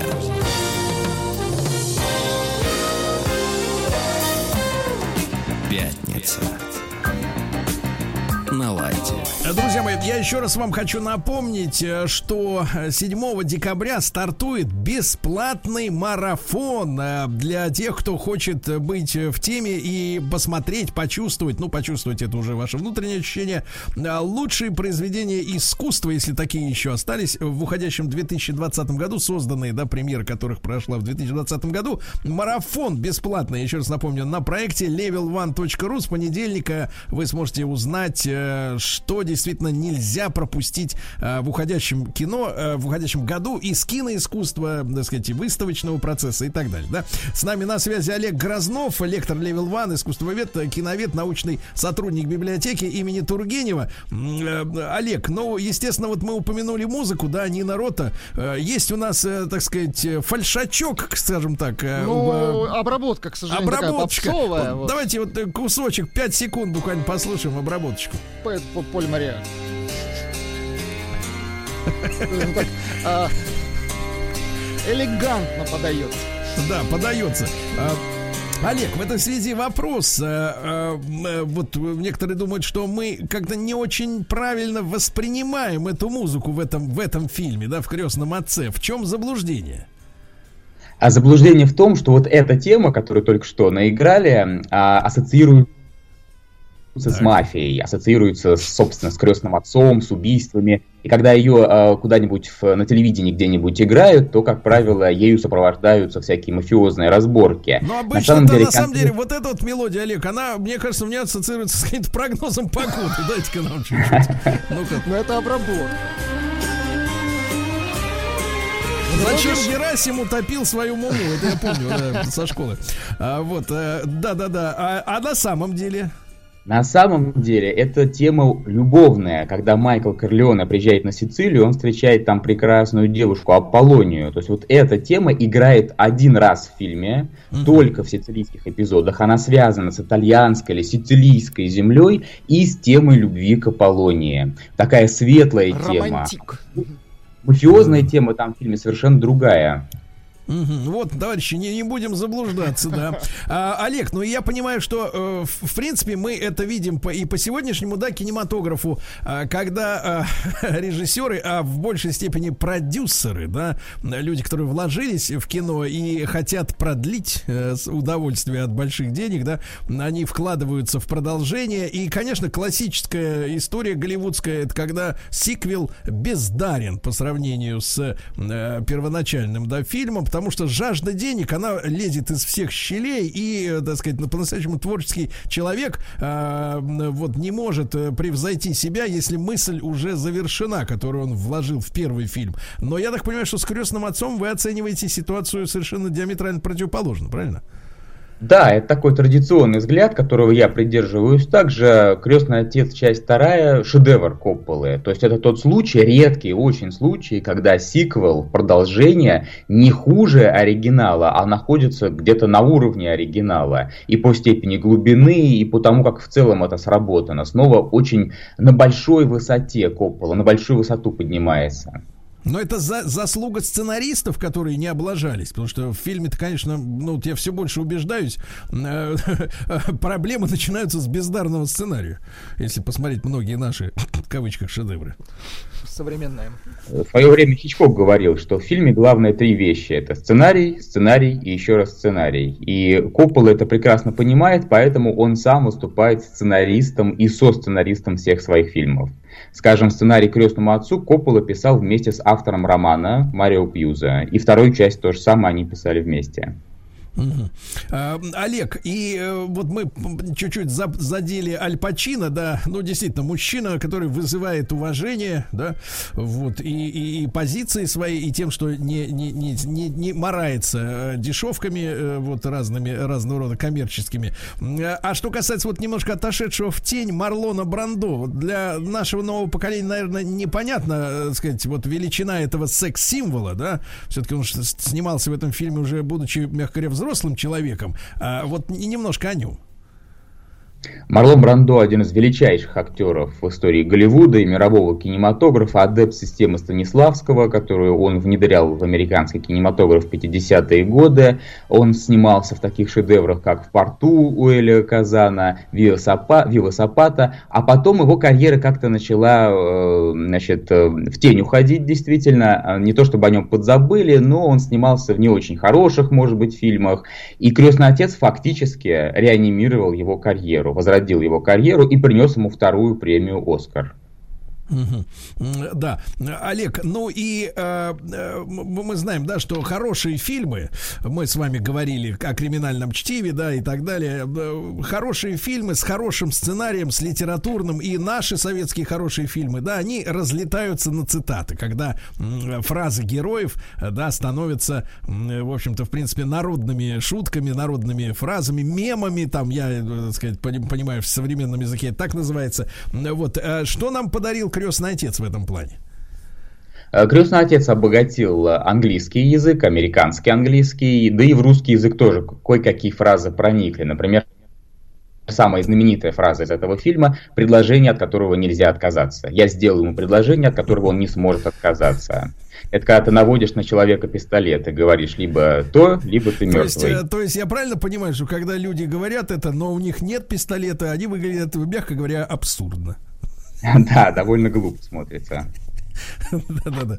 Вот. А, да, а- Олег, ну и а, что касается э, версий, может быть, э, может быть, влияния, вернее, влияния этого фильма на остальные, снятые уже после. Вот сейчас некоторые специалисты э, говорят, что, значит, крестного отца переплюнул фильм с сериал Сопрано.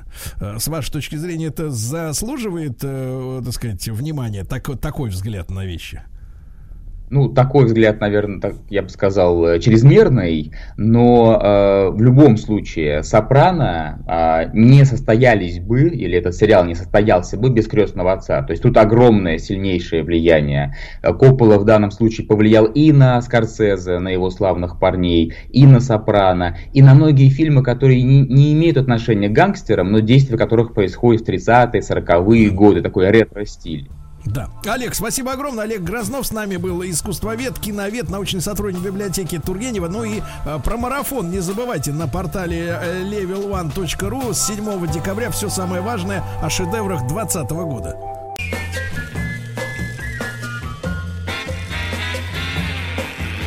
Новая музыкальная программа.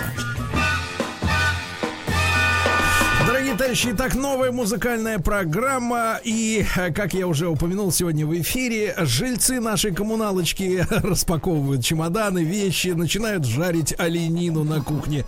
И э, увеличивают, э, увеличивают количество участников новой музыкальной программы. Совершенно точно. э, поскольку всю эту бучу замутил господин Владик, я хочу вас призвать к тому, чтобы вы коротко рассказали наши новые правила. Но прежде давайте поз- поздороваемся с Артемием. Артемий, здравствуй, он с нами. Здравствуйте. Что-то Сергей не хотел, мне кажется, со мной здороваться. А я и не знал, что вы здесь. Ну, при- привет. Как Да, сам? Все. У Привет, нас- Андрей.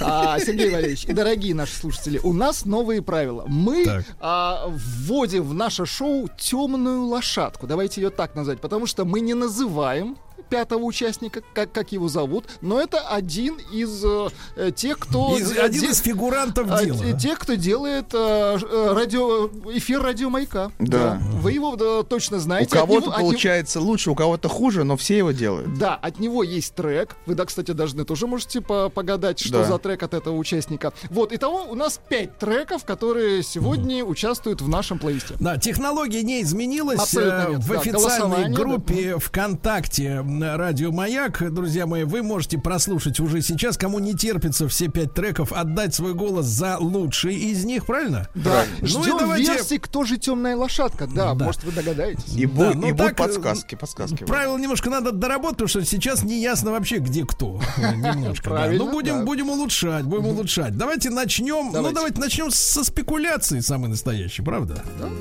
Спекуляция. Цезария и воры, естественно.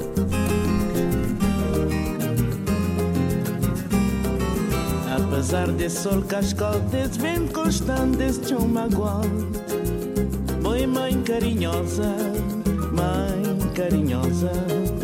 Boi mãe carinhosa, mãe carinhosa. Você tá dá um leite que é tão doce e morninho. Nota sentir boa ternura na nossa pele morena Nota sentir boa ternura na nossa pele morena. É por isso que esse nosso amor é assim tão grande Que mesmo na distância nunca tá esquecer.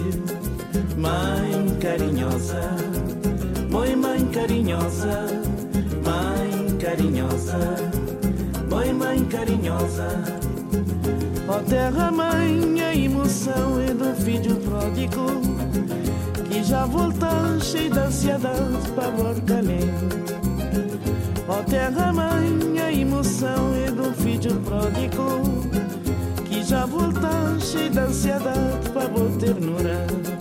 Mãe carinhosa, boi mãe carinhosa Mãe carinhosa, boi mãe carinhosa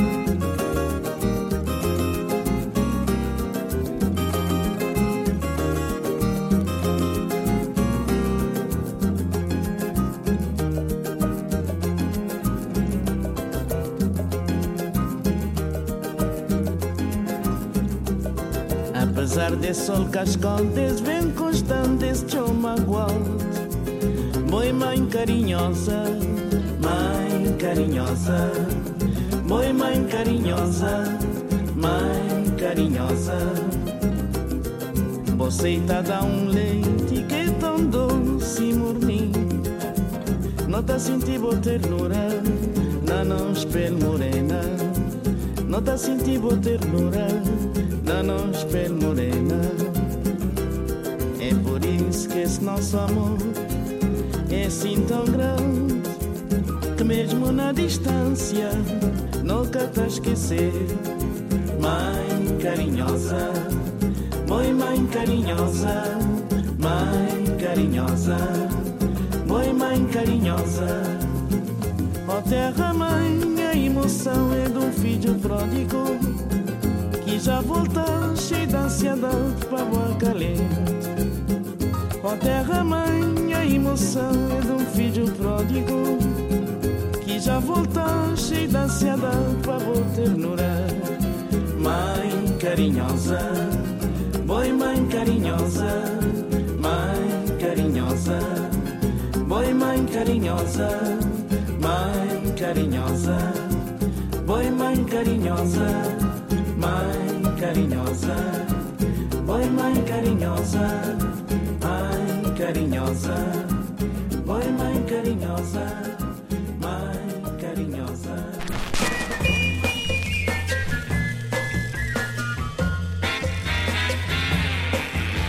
Новая музыкальная программа.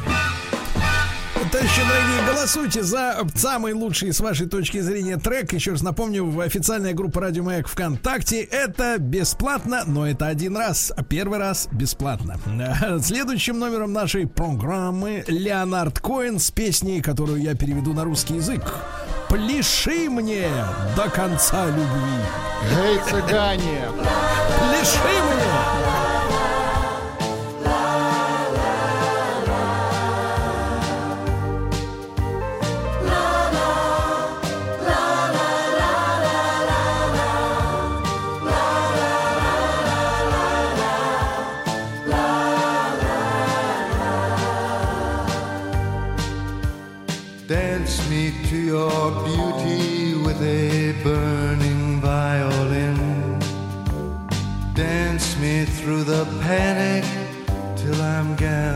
Safely in.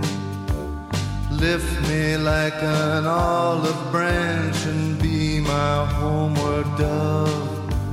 Dance me to the end of love.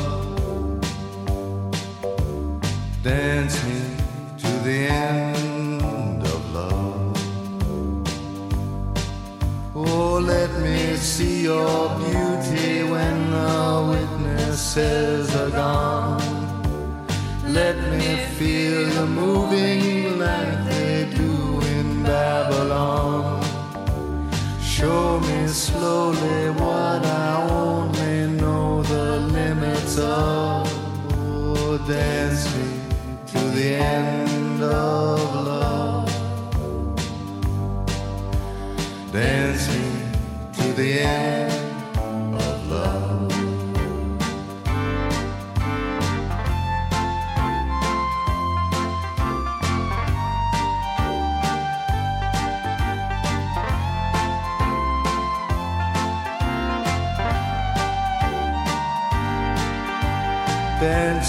to the wedding now, dance me on and on.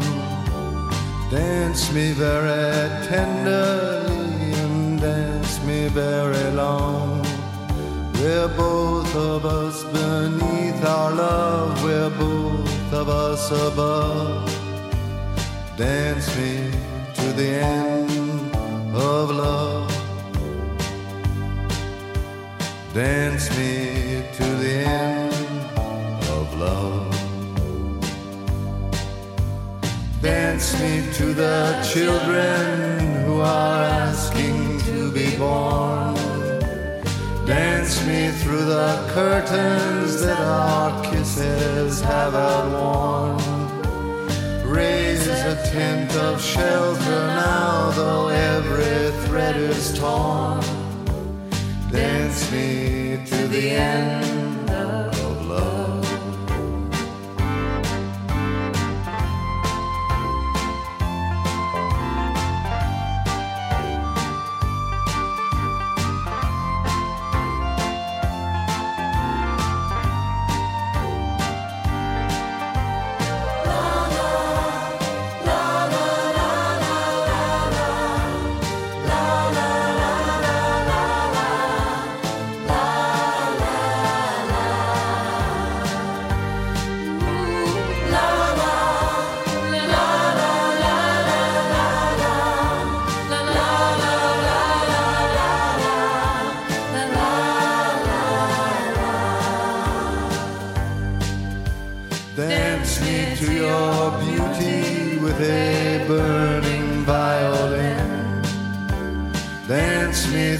panic till I'm gathered safely in. Touch me with your naked hand, touch me with your glove. Dance me to the end of love. Dance me to the end of love. Dance me to the end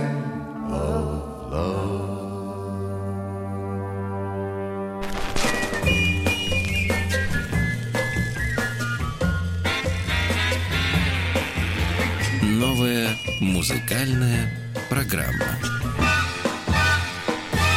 Скажите, Владик, а вы информировали вот эту темную лошадку, Да-да-да. э, что, в принципе, это утренняя музыкальная я, да, программа? да, да, я процитирую темную лошадку. Тем, я сказал, почему этот трек. А, лошадка ответила. Ну, мне нравится. Зачем Ну, вы, он вы издаете, что это его нравится. песня? Послушайте, надо было отнять бокал с виски сначала, потом проинформировать. Во-первых, это да. бокал с вином был. Давайте Ну, и неважно, не наше собачье дело. Ладно, посмотрим, э, ударит ли в грязь лицом следующий исполнитель. Э, Нильс Вюлькер. Я-я. Песня Distorting Time. Это инструментальная композиция, петь не будете. Можно говорить, продолжать? музыкальная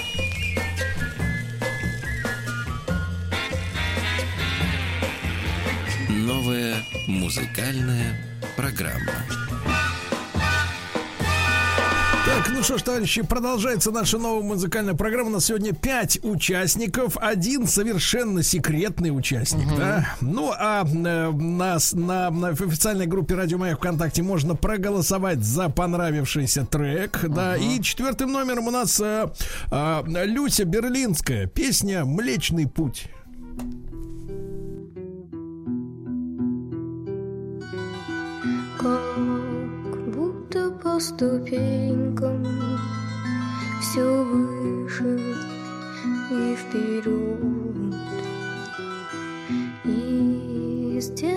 Постепенно нас юность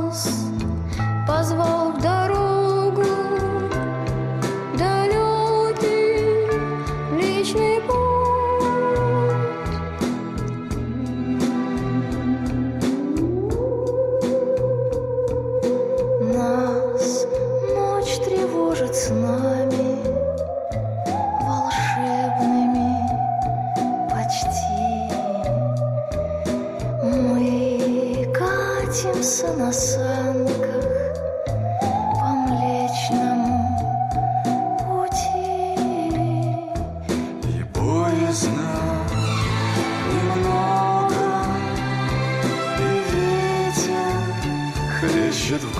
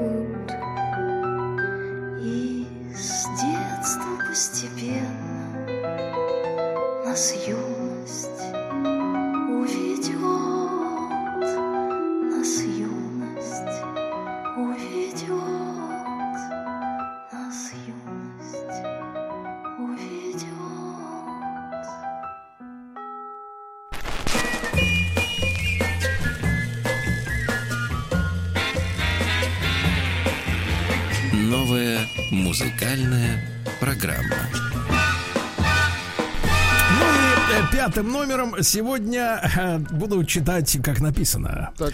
Рудиментал. Правильно читаете. Которому помогает Лиана Ла Хавас. Вот с песней Needn't Speak. Не надо говорить, товарищи.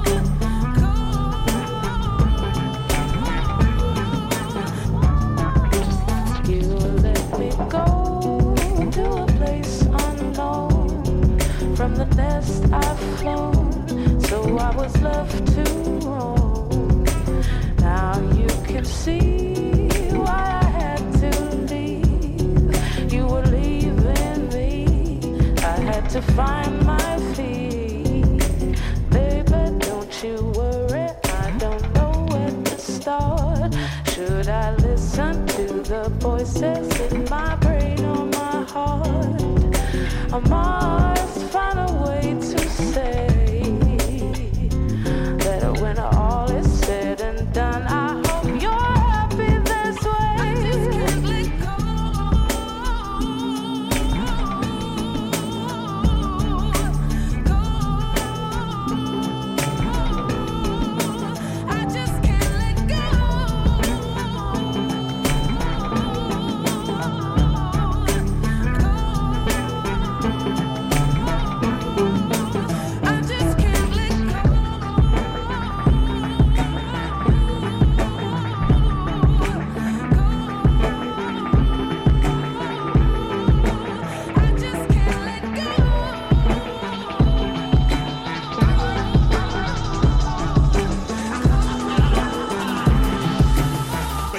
profound, round underground.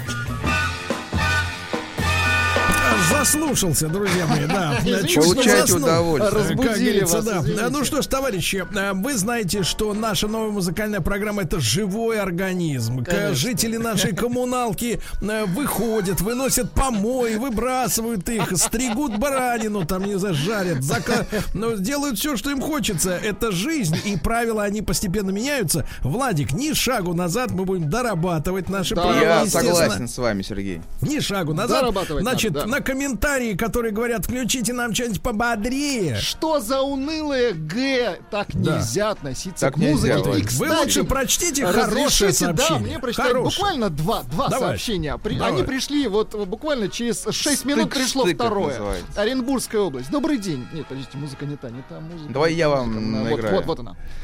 Добрый день, я Артищева Наталья. Очень прошу вас передать привет моему брату Денису а, Редину Максиму, который находится в городе Киров в длительной командировке. Мы его любим и ждем. Через 6 минут сообщения. Я с города Оренбург. Стыдно, стыдно, что написала неправду. Мой брат Редин Максим сидит в СИЗО в городе Киров, и у них в камере всегда играет ваше радио.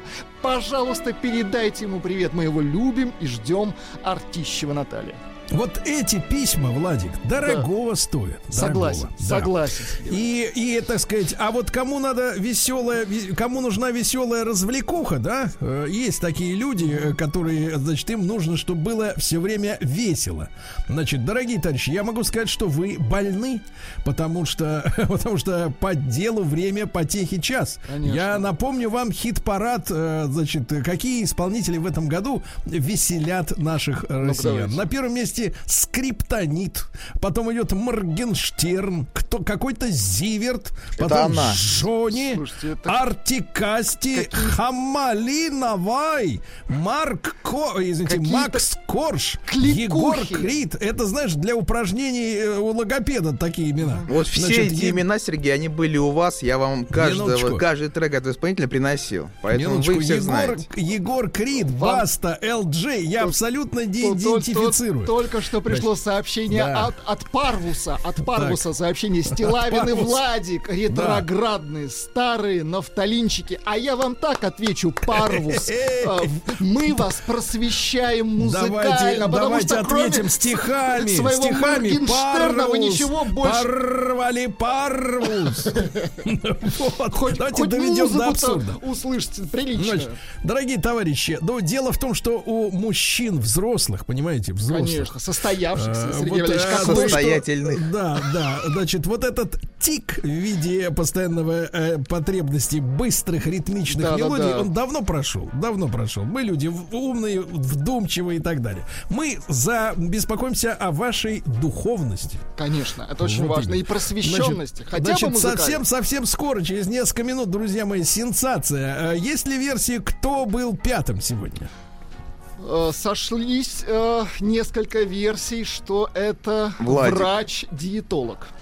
Который, который скоро появится в эфире Говорят вот, что это Дима минут. Зицер, Вл- Владик. А, Нет, это- нет, Дима, Дима, сейчас занят э, тем, Дима что учитель. отмечает Да, получение премии, поэтому не до музыки. Тогда это Вот, Александр его Мурашов. поздравляю. Да.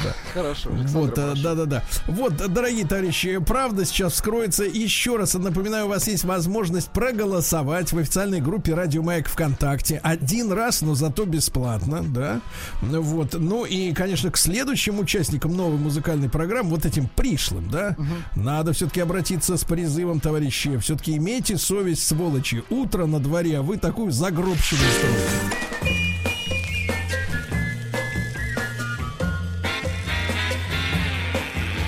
Новая музыкальная программа. Так, ну что, товарищи, начинаем колоться. Давайте. Э, Я в хорошем смысле. В хорошем, конечно, В разумеется. хорошем, в хорошем, да. А Ну что же, первым номером у нас сегодня э, был три тречок, да, Да, тречок, который Вы его задал. назвали спекуляцией, Сергей Да, Валерьевич. задал вот этот весь вот трендик такой Цезария и вора, ну, бабуля, которая в, э, на рубеже двухтысячных как-то прокралась в сердца к россиянам, А, вот, оттуда никак вылезти не может, значит, у нее нет никакого музыкального образования, просто полюбилась Ну, тембром голоса. да. Шикарная бабуля. Мания. Значит, кто это сделал? Это я. Наташа. Это принесла я, да, Цезарию или Цезарию, как ее называют по-разному. Наташа, а вот э, если бы ты откликнулась, в отличие от Владика, на просьбу пободрее что-нибудь поставить, у тебя ведь был выбор, правда? А, именно из Цезарии или в Нет, принципе? по- из Цезарии не надо. Цезария пободрее. быстрее не может петь. Да, есть да. у тебя боярский Нет, фанатик ну там я боярский. Да, известный трэш-металлист, спид- спид-металлист боярский. Нет, ну нет, боярского у меня нет, но пободрее, повеселее, да, можно. Учти это, учти, девочка. Так. А, Чуть-чуть кусочек Ну, дайте, давайте, Владик, буквально. Ну, понятно, да, это я слышал 30 раз. Значит, Леонард Коэн с песней э, «Танцуй мне до конца любви». Это кто вот? э, Это же А наш пусть д- этот человек и скажет, кто принес эту, Кто этот ты, трек. человек? Этот смех? Нет, нет, нет, просто хлебните, не надо слов. Не надо, вот Нет, это не я, это не я. Это Ну не как я. я? Слушайте, доктор, я знаете, я вот представил, вот, вот- вот давайте чуть-чуть трек послушаем, вот этот трек. Я представил Красную Поляну, и вы тоже представьте, вот этот трек, Нет, а я просто поляну. Добина и нескольких женщин. Да. Как в фильме э, «Белое солнце пустыни», я так понимаю, да? Да, да. Дальше, дальше. Хорошо, доктор, у вас будет час, чтобы высказаться. А, Хорошо, Нильс, хорошо. Нильс Вюлькер, значит, э, инструменталист, как говорится, с дудкой, это, Это Владик трубач, ваша. и это принес я, Ну, потому что я на конечно. него случайно наткнулся. Я считаю, это шикарная. Да, композиция обвиняли, что это, ну почему так, так медленно? Она развивается. Человек воспитан, он, во-первых, он немец. Он немец, Сергей. Для вас это должно много значить. Да. Вот, он для него, э, скажем так, м, э, Ну, ну, его, ну. его вдохновителем, вот, его вдохновителем был Майлз Дэвис. И он занимается... это?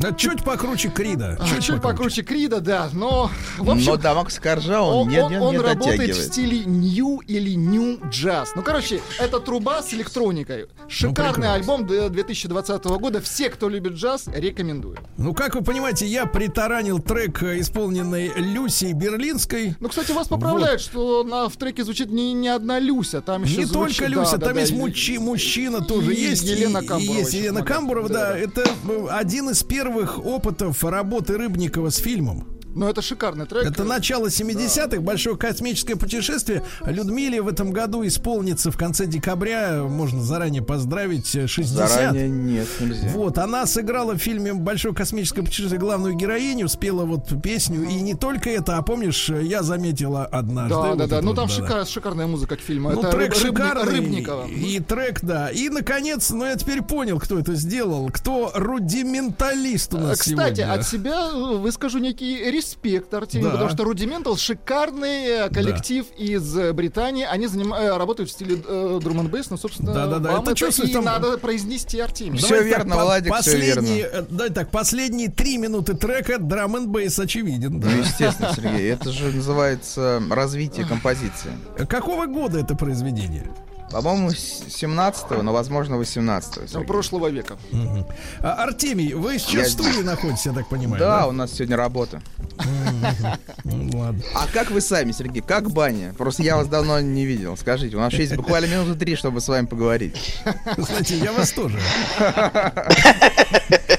А вот и доктор, да, вот и доктор. Да, да, Анатолий, давайте Анатолий, скажите, пожалуйста, а в какое время суток поступило вам предложение принять участие в новой музыкальной программе? Просто я хочу понять, в какое время суток вы были На настолько трезвую, ли- на романтичны. трезвую ли голову Да, я вы выбирал на, утро, на утро, на утро Леонардо Коэна. Не, да? вы На сухим утро в здравом, ли, в здравом ли смысле? Ну, Да. не, не знаю, не уверен. Уже не уверен, что стоит Леонардо Коэна ставить в такое время.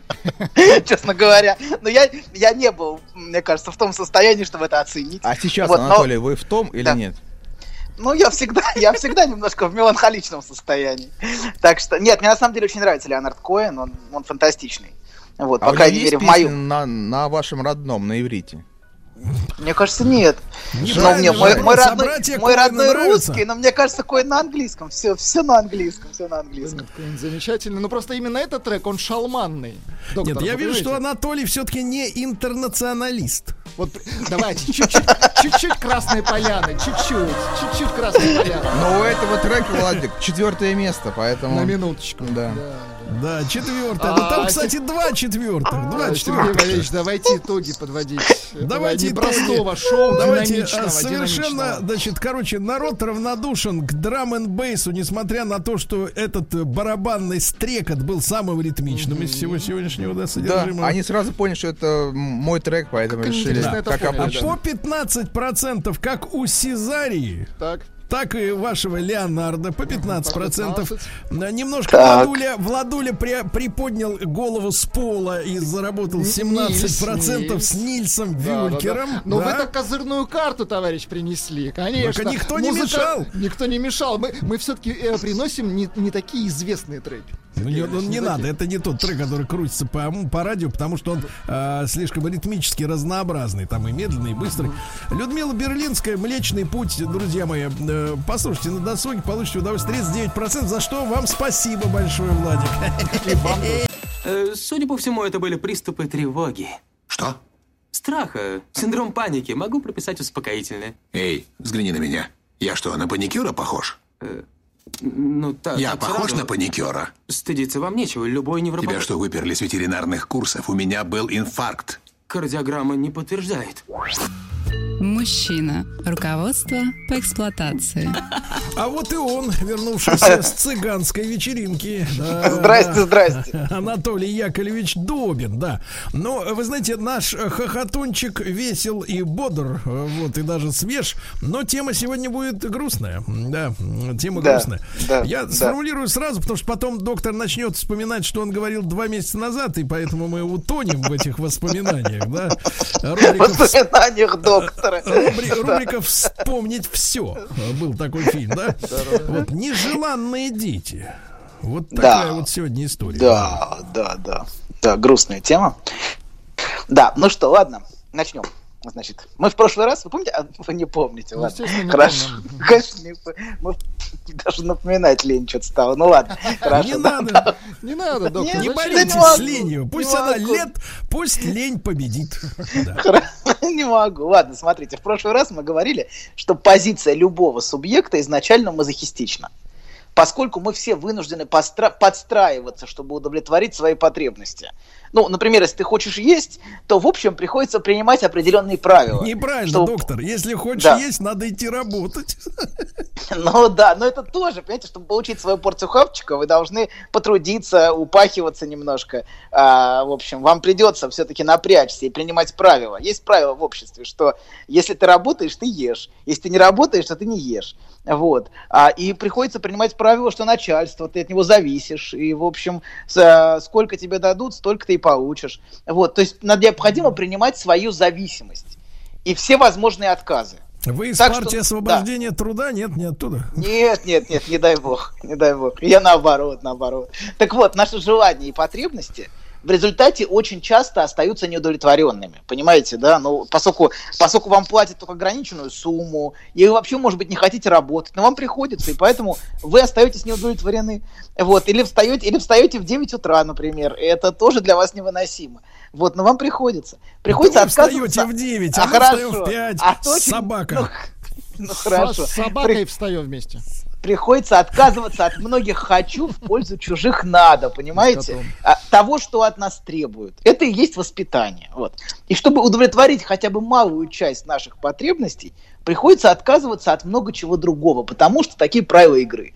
Вот. И в принципе, на самом деле, чтобы быть частью общества, мы должны принести в жертву значительную часть своего хочу. Так сказать, оплатить входной билет в человеческое Скажите, сообщество. а Да. человек проходит через э, популярное ныне слово, через вписку в общество, или он просто должен с самого начала просто вот вписаться на свое усмотрение? Ну, как вам сказать, его вписывают еще до его рождения в некотором смысле. Вот, его, а, его или и э, вписка в общество происходит в момент рождения, когда выдают ему это как это называется, свидетельство о рождении. Вот, он вписан уже каким-то образом в общество. А Вот, и, например, э, к, к нему, к нему есть определенные ожидания, как к старшему ребенку, или как к младшему ребенку, или как к раздолбаю. Ну, в общем, ко всем есть какие-то ожидания, понимаете, в этом мире. Так или иначе, хотим мы это или нет, и мы с ними сталкиваемся. И мы должны им соответствовать или не соответствовать. Вот. Но, понимаете, это в целом, в целом нормально, что мы вписываемся. Это так устроена жизнь. Но иногда, иногда а, наша жертвенная позиция, то есть честно, наша жертвенная позиция становится просто чудовищной и, при- и приобретает совершенно такой грандиозный размах, когда, например, э, родители были, например, неадекватны, или когда приходится, например, отказываться от всей своей жизни и удовлетворять только чужие потребности и только чужие требования, когда человек становится рабом чужих требований. И когда вся собственная жизнь строится вокруг чужих ожиданий, а, и, а, и человек полностью отказывается от всех своих «хочу». И, на- и это может выходить за пределы любой нормы. Вот, это тогда находит, тогда это патологический мазохизм. Смотрите, есть нормальный мазохизм, в котором мы все погружены, поскольку мы принимаем правила игры в, в общество, в котором мы живем. И есть патологический мазохизм, который который сильно выбивается. Слушайте, и а вот почему, сегодня, вы, да, почему вы смотрите на труд с этой узкой частно-собственнической позиции лентяя? Почему вы не смотрите на труд, наоборот, как на радость, понимаете? Радость труда. Хорошо. Вы что, не, не разделяете э, ув- увлечение вашего соплеменника Карла Маркса идеей о том, что в коммунистическом обществе труд будет приносить радость, а деньги не нужны? Тру- Трудяга, уймитесь, мы продолжим. Хватит, вы уработались уже сегодня, вам нужно отдохнуть. Положите свою кирку куда-нибудь на полку, и давайте мы поговорим. Вы устали очень от труда, я должен вас развлечь. Вот, мой, мой дорогой Вы уже трудовой нас друг. развлекли песней.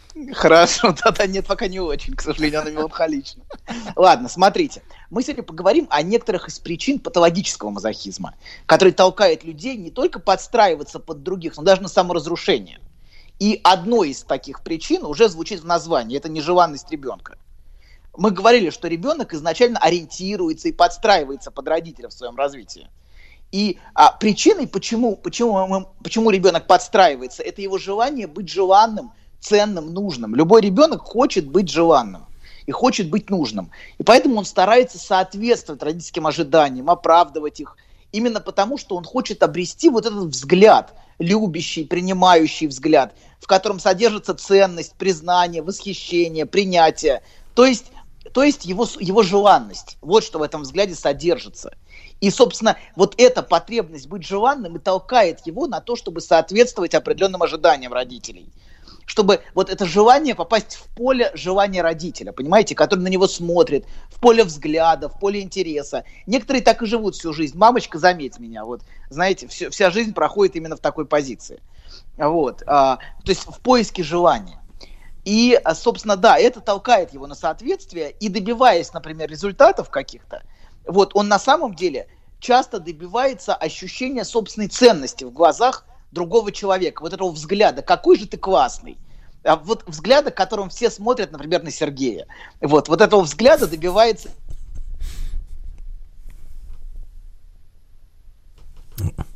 родителей, потом, например, взгляд родителей, вот, этот, вот это желание, может заменяться, например, взглядом более широкой аудитории. Ну, например, аудитория радио Маяка. Вот.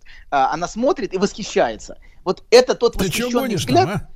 Я, на- я говорю- я говорю, что вами все восхищаются. Вы на Сергей. кого сыпете батон? И даже, и даже немножко, Ты и даже сейчас? немножко мной, нет, и А? даже немножко мной. Нет, нет, нет, я серьезно, серьезно, серьезно, друг мой. Не дай бог. Нет, в этой Что? фразе, в этой фразе все ложь. И друг мой, и серьезно. И смех фальшивый. Хорошо, хорошо. Ничего Но смотрите, хорошего. все, все мы ищем желанности.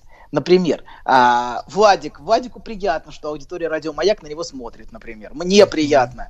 И даже, даже Сергею, которому это совершенно не нужно, и даже ему немножко приятно. Вот. Хорошо, потому что все мы нуждаемся в восхищенном взгляде.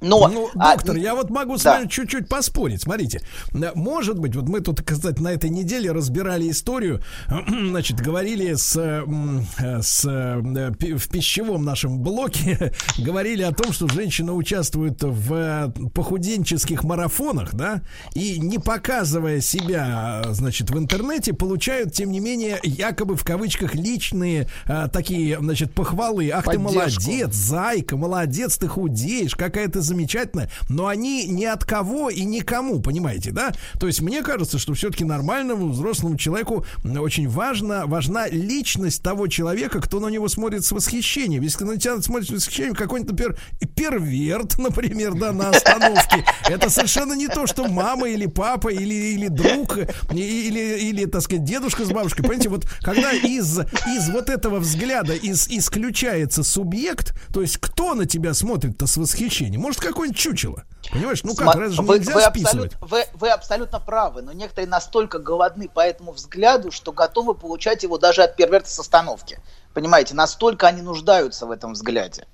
Есть люди настолько голодные по любящему взгляду, что готовы получать его от кого угодно, понимаете? Не все настолько могут быть а, гурманами, как вы, потому что вы умеете ценить эти взгляды, и вы знаете, как один отличается от другого. Но есть люди, которые, которых никогда не было этого взгляда. И вот сегодня мы о них и поговорим.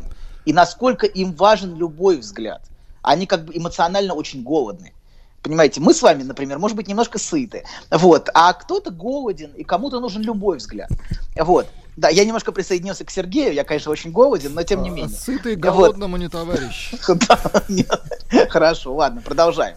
Смотрите, а иногда ребенок был изначально нежеланным, то есть у него не было вот этого взгляда, когда ему изначально не было отведено никакого места в сердце родителя, когда его существование для родителя, ну, скажем прямо, является досадной случайностью, это промашкой, не сделанным абортом, это может иметь самые катастрофические последствия для жизни такого ребенка потому что у него изначально не было шансов занять то место и вот ту позицию, в которой, на которой он был бы желанным, на котором его хотели, как его, где его ждали, где он был нужен. Понимаете, вот это все, это все позиция желанности. А если у него не было вот этой позиции, то это очень, очень тяжело. Помните, кто- вы смотрели «Молодой папа»? Э, э, Все, да, смотрели? нет? Смотрел и плевался.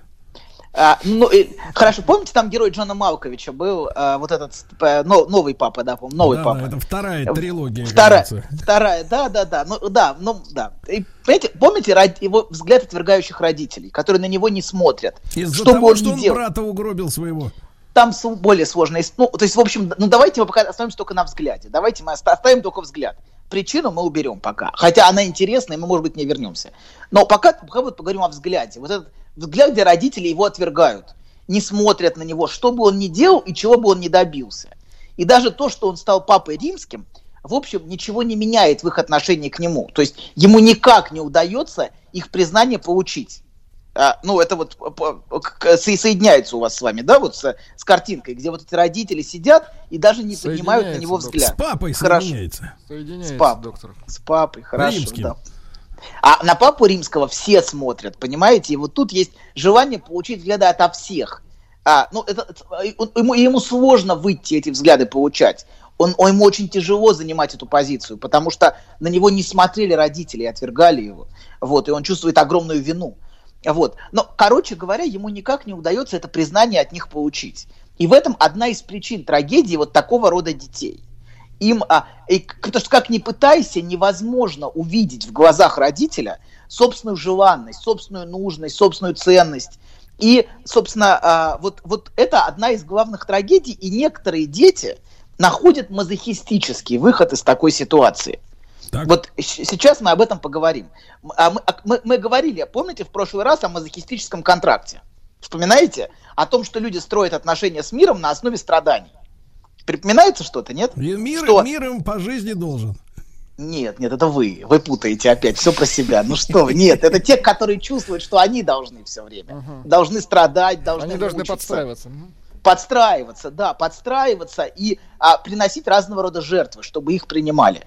Вот. Это тот выход, который часто находят нежеланные дети. А, а вот через уст- устанавливая мазохистический контракт. Ну, сейчас, сейчас проиллюстрирую, как это происходит. В нашем бессознательном причины и следствия могут меняться местами. Они переворачиваются. Смотрите, знаете, вот реальность какая? Ребенок очень страдает от того, что нежеланен. Вы понимаете, да, что это может причинять ему страшные и очень мучительные эмоциональные переживания. Винникот называл это первичной агонией, такого рода переживания. Это очень мучительно, быть нежеланным. И вот это вот э, то, что, например, испытывает Малкович в фильме. Вот это ощущение постоянного внутреннего невыносимого мучения, которое видно, вот, и которого он очень хорошо сыграл, сам актер. Вот. А, но в бессознательном все может переворачиваться. Смотрите, в реальности. А, в реальности он страдает от того, что нежеланен, но бессознательно он, он может полагать, что родителю желанны его страдания. Понимаете, еще раз, давайте. Если в реальности он страдает от того, что нежеланен, то бессознательно он становится мазохистом и полагает, что на самом деле его страдание это то, что желанно его родителю. То есть страдание нежеланности пере- переворачивается в желанность страданий. Это вот, п- понимаете, да? Или это не... Хорошо, Ну, понимаете? понятно, да. Да, таким Мы образом... не это настолько тупы. Ну хорошо, я, я, я, я просто сужу по себе, поэтому мне может быть сложно. Смотрите, таким образом это отчаянный способ. Вот что это такое? Это отчаянный способ хоть как-то связать себя с желанием родителя, потому что быть совсем нежеланным очень тяжело. То есть вот если вернуться, например, к новому папе, к, этому герою Малковича, это как если бы он полагал, что родителям доставляет удовольствие его мучить. А, понимаете, он, он, он объективно, например, он им совершенно просто не интересен. Ну, не отстань от нас, все, отвали. уйди. Но бессознательно, чтобы хоть как-то чувствовать связь с ними, он может полагать, что им нравится, что он мучается, что он страдает, что он постоянно приходит к ним, что он постоянно заискивает, как будто его страдания доставляют им наслаждение и удовольствие. Вот. Это вот то, что делают часто нежеланные дети. То есть, не чувствуя себя желанным, например, он придумал себе формулу желания родителей и вписал себя в нее. Им хочется, чтобы я страдал. Понимаете? Да, вот то, что он, это он сам себе Ну, придумал. Нельзя сказать, систему, да, да, да. да, нельзя сказать, что им правда, например, что родителям Малковича в этом фильме нужно, чтобы он страдал. Может быть, им просто плевать на него. Но он, чтобы чувствовать себя, чтобы чувствовать связь, чтобы чувствовать хоть какую-то надежду на контакт с ними, придумывает себе вот эту фантазию, что им хочется, чтобы я страдал, что на самом деле мое страдание им нужно. И вот такого рода фантазию, вот о моем страдании, которое нужно другому человеку, и что ему приятно, что я страдаю, можно назвать мазохистическим контрактом. Это фантазия о связи с другим человеком на основе страданий. Что если я страдаю, я нужен. И что другому человеку ценны мои страдания, другому человеку нужны мои страдания. Вот. И, а, собственно, это проявляется в том, что такой человек, например, вот такой мазохист, Ну, вы не постоянно Джордана Бруно-то имеете в виду? Джор... Нет, Джордано Бруно не был, Джордано Бруно не был мазохистом, он просто всем надоел. Да-да-да. Вот. Он Конкретно хамил, всех кстати, достал. да-да-да. Это он, это он, он, он, он, он к этому шоу, он к этому шоу лет 30, понимаете, к человек про- профессионально и уверенно. Его 15 лет умоляли его раскаяться, по крайней мере. хейтер Просто. Ну, конечно, да, но он хотел этого, понимаете? Я чувствую, Он- вы на он- стороне палачей, да, вот сейчас? Нет, нет, Нет нет. закона. Смотрите, да, вот эти, эти все мученики науки, понимаете, да, они если копнуть Галилея, то, в общем, он, он фактически нахамил э, папе, э, по своему другу, он, он, он был его другом, понимаете, а потом он высмеял папу в своей книжке, но тоже, понимаете, так нельзя делать, вот, так что все Да эти мученики... да, как-то внимательнее с друзьями-то, да, брать себе? Конечно, сто процентов. Он с ним разговаривал, философствовал, а потом тут взял и высмеял взгляды папы. Ну, конечно, Урбан расстроился, очевидно. Вот. э, Но, э, да, и просто попросил его извиниться за такое хамство. Вот, ладно, вернемся. Давайте мы пока... Джордано Бруно не был мазохистом. Джордано Бруно был просто уп- уперным, у- упертым, если сказать, упоротым. Вот, он был очень Упрямство таким первый упертым. признак тупости, Жиглов. Нет, нет, да. Вот. Но я, я, я, я, я поддерживаю всяческие идеалы науки, в общем, но тем не менее. Смотрите, вот эта фантазия о связи с другим на основе страданий проявляется в том, что человек постоянно предъявляет окружающим свои страдания, свои жертвы в бессознательном поиске желанности для них. Вот. Как будто, знаете, другим нужно, чтобы ты страдал. Но за всем этим стоит поиск собственной желанности. Например, мужчина может найти отвергающую женщину и постоянно будет показывать ей, посмотри, как мне плохо, посмотри, как я страдаю. Э, Он будет показывать, как ему невыносимо. Вот. Он ведет себя с ней так и строит отношения вот с этой отвергающей женщиной так, как будто ей нравится его мучить. Вот как будто у него, есть мысль, что ей доставляет удовольствие его мучить. И он постоянно будет показывать ей, как мне плохо, как мне ужасно. Хотя в реальности, в общем, ей, вероятно, просто на него наплевать.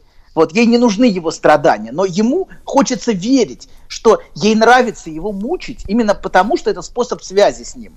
Вот. О, и понимаете, он верит внутри, что он просто еще недостаточно помучился, чтобы заслужить ее внимание. А вот знаете, если он доктор, помучается еще, он заслужит ее любовь, да. да. А знаете, доктор, какой есть идеальный способ общения с женщиной, которая тебя не принимает и игнорирует? Ну-ка. Неужели- Отправлять ей э, в Сбер онлайне по Э, 10 переводы. копеек и писать. А, Вот, а. потому что Конечно, она эти да. сообщения не может заблокировать. Ну, это- Да, но это садизм, блядь, немножко. Да, короче. Хорошо, Во-первых, это дорого. Дорого. Ну, хорошо, хорошо. 10 копеек. Са- Я понимаю. Ну вот не все считают, что им должны платить за, как, как Сергей. Некоторые считают, что они должны платить, и это мазохист. Кстати, понимаете? доктор, вы точно Да. должны уже начать платить. Расскажите про свой сон. Я сплю крепким сном. Слышу плач младенца. Иду к холодильнику, чтобы достать молока. Несу ребенку молоко. А оно черное, Бен. Скажи, что это значит? Только без грязи про мою мамашу. Мужчина. Руководство по эксплуатации. Итак, друзья мои, Анатолий Яковлевич Добин, психолог э, и, так сказать, князь Юрист. Света, князь Света, юрист, да. А, Вот, а, рассказал нам о том, что люди, которые были нежеланными для своих родителей, пытаются м, хотя бы страданиями добиться внимания к себе, да, и сочувствия как Да, искусственно, да, искусственно вызвать его. Да, да. Собственно, смотрите, э, сейчас мы поговорим про вторая часть, будет называться саморазрушение. Ну, Кстати, Смотрите, вот вам первый- пример да. еще из искусства. А, Помните Пугачевскую песню про миллион алых роз? Помню, блин, Это да. Не блин, а стала. человек разорился, а ей плевать. Художник бедный разорился. Хорошо. Ну, может быть, это то, что он принес ей в дар, свое, свое страдание. Смотрите, Траву первый купил ча- ей миллион трав и все. Да, все, хорошо. Так вот, и пер- всё, ладно. в первой части мы говорили про то, что некоторые, не все, давайте не будем все, некоторые, ну, многие нежеланные дети становятся мазохистами, формулируя в отношениях мазохистический контракт. Мы говорили, что они меняют местами причину и следствие. Что в реальности то, что родители их не жевали, причиняет им страдания.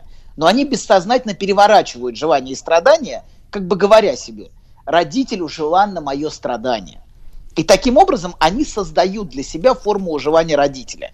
Форму уживания а, другого, в ко- в которой они могут себя вписать. Они могут найти себе в этом место. Что как-то я могу быть связан с их желанием. Понимаете? Это вот такой способ найти себя в, в- в их желании. Что другому очень ценно их страдания. Что их страдание очень нужно.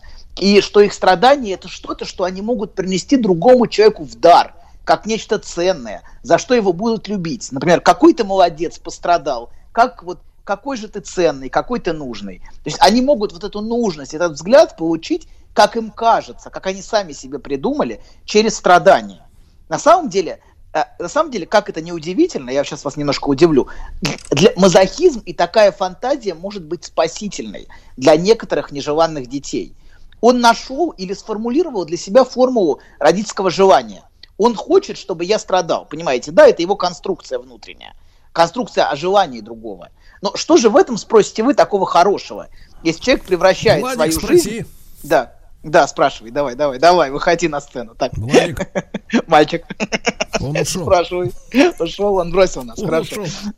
Ушел, он, он испугался, хорошо, внимание софитов. Смотрите, да, что же такого хорошего в этом? А, Человек превращ... Что человек превращает свою жизнь в страдание. А дело в том, что такая фантазия о желании родителей, который, а, которую мазохист постоянно реализует, другому человеку нужно мое страдание, является на самом деле защитой от гораздо более страшного и гораздо более реального родительского желания. И это желание, которое на самом деле э, является реальным, оно звучит в самом названии «нежеланный ребенок». Понимаете, да? То есть изначально желание родителя можно сформулировать так. Лучше бы этого ребенка не было. Понимаете, да? А, что а, с- э, то, то реальное желание, которое есть, оно гораздо более страшно внутренне. Например, мать сильно не хотела этого ребенка, но по каким-то причинам не сделала аборт. И после его появления на свет, например, не испытывала к этому ребенку ничего, кроме неприятия. Вот. То есть физически такой ребенок существует, но эмоционально в желании матери он абортирован. Он для нее как бы не существует. Он абортирован из ее души, из ее сердца, а он существует в каком-то смысле для нее только физически, но не существует эмоционально. И само существование этого ребенка оказывается случайностью. И, а, знаете, лучше бы его изначально не было. Вот такое желание у матери внутреннее, может быть. То есть желание несуществования для этого маленького существа может быть еще до всякого появления его на свет. А, и, собственно, это материнское желание и является как раз тем, от чего ребенок защищается, формулируя мазохистическую позицию. То есть для субъекта гораздо спасительная фантазия, а, что родитель хочет, чтобы я страдал, что ему ценно мое страдание, чем встреча с собственной нежеланностью. То есть родитель хочет, чтобы меня не было. Понимаете, да, вот эта конструкция. Это достаточно сложная вещь, поэтому я переспрашиваю, насколько это понятно. Я прошу только одно, об одном. Почетче произносить слово «сживание».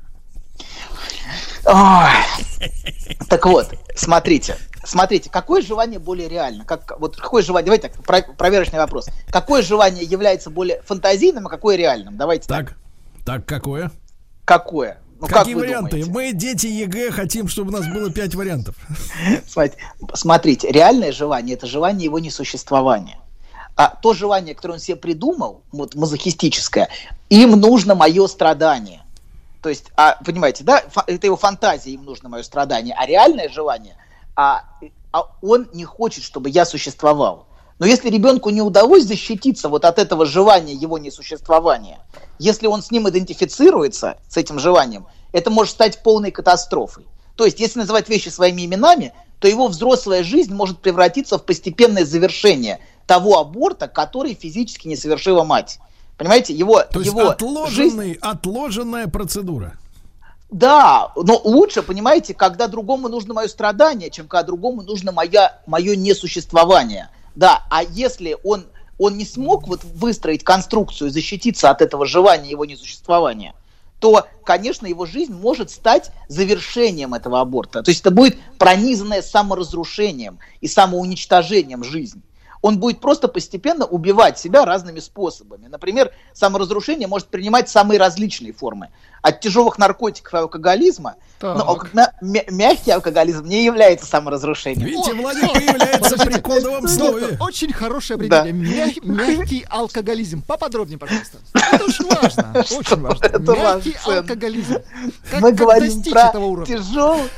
Это, это виски, это виски. А, вот. тяжелый это, это плохой алкоголь, самопальный, вот это все, да.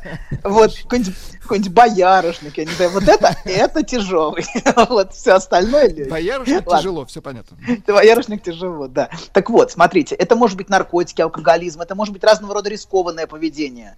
Например, лет 10 назад, воспоминания, я участвовал в передаче, где обсуждалась гибель двух ребят, которые катались на Сапсане и на поездах метро. Но катались не внутри поезда, а сверху. Зацепщики, так называемые. Да, да, да, зацеперы, точно. Вот, абсолютно. То есть человек, который, который залезает на Сапсан и на скорости 300 км в час с очень, с почти ну, стопроцентной вероятностью погибнуть. Вот. В результате, может быть, не первым. для вас это важное воспоминание, у вас тогда были волосы и жена. Ой, вы думаете, все настолько ужасно? Нет, нет, нет. Так вот, смотрите, такого рода саморазрушение, вот а, это, это я, я не говорю, что у них это так, но вот просто такого рода саморазрушение может быть как раз идентификацией с изначальным родительским нежеланием того, чтобы я существовал. Они могут сами могут говорить, то, что толкает меня на это, то, что толкает меня вот это делать, оно сильнее меня. Я не понимаю, почему я это делаю. И а, вот это, это такое бывает, если ребенок бывает, был нежеланным. Иногда, правда, бывает. То есть, смотрите, что- доктор, то есть, Да. если мне не хочется м, пить э, шмурдяк, э, ездить на трамвае снаружи, прыгать с парашютом, летать на самолете карликовом с одним мотором, Парашют, значит, я- парашют значит, выводим. Парашют значит, выводим. меня да. ждала бабушка, правильно? Вы При чертовски правы. Вы, слушайте, вы невероятно точно слышите. Иногда меня поражаете. Иногда мне кажется, что вы совершенно в отлете, но иногда, ваше Иногда вам замечание кажется, просто что я видел вашу поразительно. рукопись. Значит, Просто бабушка у вас поразительно. была золото, Сергей Смотрите, Валерьевич. да. Так, абсолютно. Иногда бывает, ну сейчас давайте мы немножко не про бабушку, но к бабушке мы сейчас вернемся. Иногда бывает, что не хотел ребенка только один родитель, например, мать, а отец наоборот бывает. Например, я не раз и не два слышал от пациентов, которые рассказывали, что именно отец не дал матери сделать аборт. Что это значит, если человек рассказывает такую историю? Отец не дал матери сделать аборт. Это значит, что ему удалось найти опору своему существованию в отцовском желании. Он говорит себе, отец хотел, чтобы я был. Я значу что-то для него. Мое существование представляет для него ценность. И такая опора является спасительной для субъекта. Это может быть не отец, например, а бабушка, как вы сказали. То есть бабушка хотела, чтобы я был. Но важно, чтобы ребенок чувствовал, что кто-то хотел его существования. Что для кого-то в этом мире его существование что-то да значит. Это невероятно важно. Важно, чтобы человек А если, чувствовал. например, доктора по-другому, а если меня хотела партия? Меня хотела может ли, может ли партия, государство, например, заменить человеку, ну, скажем так, посредственных родителей в этом смысле? Когда, например, секретарь крайкома тебе говорит, да, да, Анатолий, да, Анатолий, ты Скажите. нужен нам, ты нужен нам, Но, Анатолий. но, но смотрите, гораздо, гораздо более стрёмная ситуация, если вы похожи на секретаря крайкома. Очень похожи. Больше, чем на собственного Я с отца. удовольствием приму этот э, почетный. Дар, дар, дар. Да, Дар, да, хорошо. А почему-то отец меня не хотел, а секретарь крайкома хотел, понимаю. Это непростая ситуация личной заинтересованности секретаря крайкома. Деликатная ситуация. Деликатная, да. Но, э, по крайней но лучше, чтобы вас хотел секретарь крайкома, чем если вас никто не хотел, понимаете? Ну вот. Так вот, смотрите, е- э, так вот, важно, чтобы был кто-то, для кого мое существование в этом мире что-то значит. Это невероятно важно для любого человека. И обычно вот кто такой человек? Это обычно тот человек, о котором сохранились самые теплые воспоминания. Это вот тот человек, от кого я чувствовал желание, чтобы я был. То есть это от кого, от кого чувствовалась любовь. И ты чувствуешь, вот когда ты чувствуешь, что ты для человека что-то значишь, это невероятно важно. А, и этот человек, вот если вот как, как реконструировать, вот тот, ко- кому у вас самые теплые чувства из вашей семьи, обычно это тот человек, который испытывал к вам любовь. Вот. И тот, кому вы были нужны. Вот. И, собственно, скорбят об утрате именно такого человека, понимаете? Мы можем скорбить только об утрате того, для кого мы что-то значили. Например, есть люди, которые совершенно не чувствовали скорбь после смерти отца или матери. Они чувствовали себя как будто неспособными скорбеть, неспособными горевать, но чувствовали сильную, например, сильную горечь после, после, по утрате бабушки, например, а, или дедушки. Когда а, это, вот это а вот может у меня чувство- мама плакала, когда Леонид Ильич умер. Да вы что?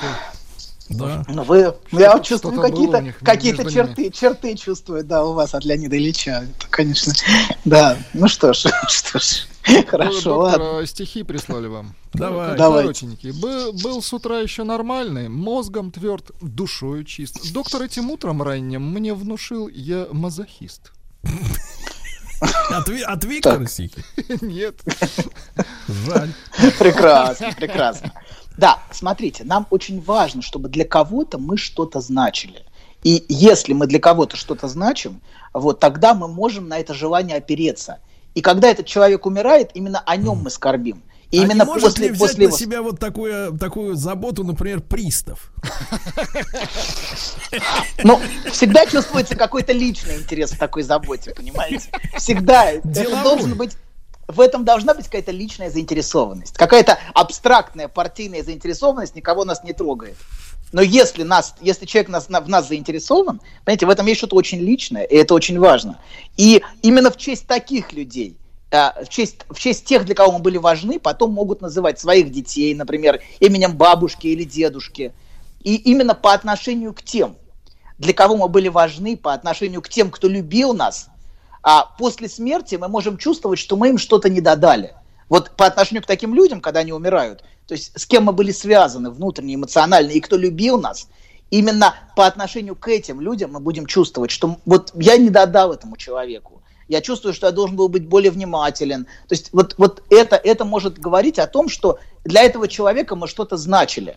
Тот, который умер. Например, бабушка или дедушка умер, и я чувствую, что я ему что-то не додал в жизни. И именно вот это, это указывает как раз на вот эту связь, на, на связь с желанием бабушки или дедушки, что бабушка или дедушка меня любили. И поэтому, и вот именно поэтому у меня такие чувства к нему. Э, Доктор, вы, Вот. наверное, надеюсь, за этими правильными словами стоит личность эмпатичная, да, вот я и Партия. вас имею в виду. За этим вас стоит имею в виду. И вы знаете, у вас, у вас есть возможность ведь э, как раз додать тем людям, которые вас любят. Это два человека, это Владик и Сережа. Отдайте. Знаешь, забавно, вот выложил тебе все. И вроде как полегчало. Нет, серьезно, будто сбросил тяжесть. Молодец. Я... А вы... Док, спасибо. Мужчина. Руководство по эксплуатации. Ну что же, сегодняшний день, э, так сказать, э, в биографии Али- Анатолия Яковлевича войдет э, в его личный топ-10, потому что он начал давать нам бесплатные советы. Э, Что Да. случилось? Он рехнулся. Вот. Да, смотрите, продолжаем. Значит, мы, мы- на чем мы остановились?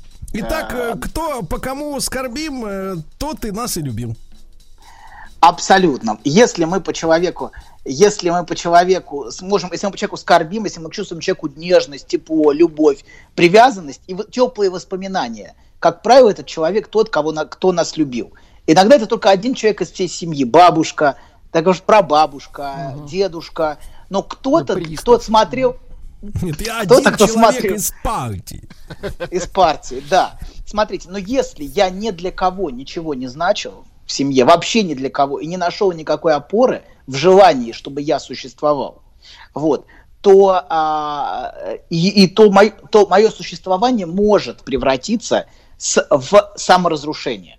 Если бы я чувствовал себя только обузой, ненужной, потому что нежеланные дети очень часто чувствуют себя обузой, очень часто чувствуют себя ненужными и очень часто чувствуют а, очень, очень, очень, очень сложно им, понимаете, да, принимать. Они чувствуют, что другой хочет от них избавиться. Это вот то ощущение, которое они все время чувствуют. И они находят себе таких партнеров, которых все время пинают, отталкивают. То есть воспроизводят с ними то отвержение, которое они чувствовали.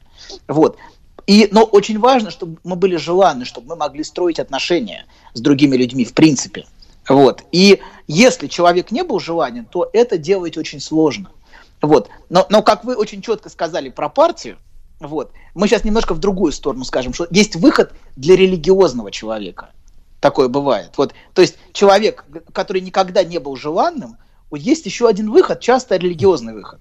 То есть, Например, то, есть, не- то есть нежеланный атеист это самая задница, да? Ну да, да, да, абсолютно, абсолютно. Ну, Собственно, в некотором смысле атеисты являются, ну как бы нет, некоторые, некоторые люди не могут верить внутренне именно потому, что а, они не верят в принципе в контакт э, с другим человеком и в, и в отношении с желанием. Это сложный вопрос, но в каком-то смысле депрессивный человек внутренне является атеистом. Не в смысле религиозном, а в смысле веры и доверия другому человеку, веры в то, что, что я могу быть любим, веры в том, что я могу быть ценен. Именно в этом смысле, и вот именно в этом смысле он Ну, атеист. в трудно смысле верить того, в что... то, что трудно верить в то, что ты не познал, да, в своей жизни. не познал любовь, да. Поэтому сложно верить, что ты, что ты любим. Да, так вот, смотрите, а даже если никто вокруг не хотел моего существования, например, не моего буквально, моего-то хотели все, конечно. Так вот, но, смотрите, если никто вокруг не хотел существования нашего лирического героя, то моего существования хотел Бог, понимаете, вот для религиозного человека, который меня сотворил и любит меня. Собственно, религия говорит, что любой человек появляется только постольку, поскольку за этим стоит божественное желание. Мы немножечко за, за 20 век ушли от религиозности, ибо и слово божественное желание перестало для нас что-либо Ну, мне значить. кажется, мне кажется, Да. коронавирус и последующая зараза многих вернут обратно. Хорошо, да. Ну, ну, не знаю, люди верят в статистику, они, они э, тревожно вглядываются в статистические цифры, которые, в общем, ничего не значат. Вот. Но а, при этом, да, к вере Не это не вернет. троешь Росстат рукой своей. гражданин. Хорошо, ну это все, это все 2-5 процентов. Это все такая, такая ерунда в целом. Но люди верят, понимаете, в э, религи... на- на- научно. То есть 20 век выстроил, даже раньше немножко, в 19 веке, научная религия. Люди продолжают верить, но верят во все эти цифры, статистику, в общем, и находят опору в этом. Но это, вот, понимаете, в научной религии нет нету понятия желания. Наука не хочет тебя, как и партии. В общем, партия тебя хочет, конечно, но э, не так, не в том так, смысле. но не Да, так, да, как да, хотел а для тебя науки, Господь. а для науки ты пыль и таракан. Да, абсолютно. Потому что в религии, например, да, да, для науки ты пыль, тарак- стати- ты статистически, статистически малозначимая величина. погрешность. Да, погрешность, случайность, конечно. Вот. Но в, в религии есть бо- божественное желание. Человек может найти в нем опору. Например, и, и человек, человек говорит, Господь хотел, чтобы я существовал. Сейчас вот я вспоминаю, знаете, в Псалме Давида есть такие слова. Ну, не Отец только, и не мать. только, ты, ты же знаешь, что даже некоторые рок-музыканты пели, что любовь, Господь это любовь. И когда человек, э, человек, если говорить о религиозном чувстве, да, когда человек э, сам себе честно, искренне, не цинично говорит, что, э, так сказать, я люблю Господа, да, то это возвращается в него, это ощущение наполняет сердце. Ну да, да, мы, мы, не- мы, не, мы не будем заниматься религиозной пропагандой. Я Не, ну, просто мы делюсь говорим, с вами. мы, Да, мы с да. точки зрения науки говорим. С точки, нет, с точки зрения науки мы ничего не говорим.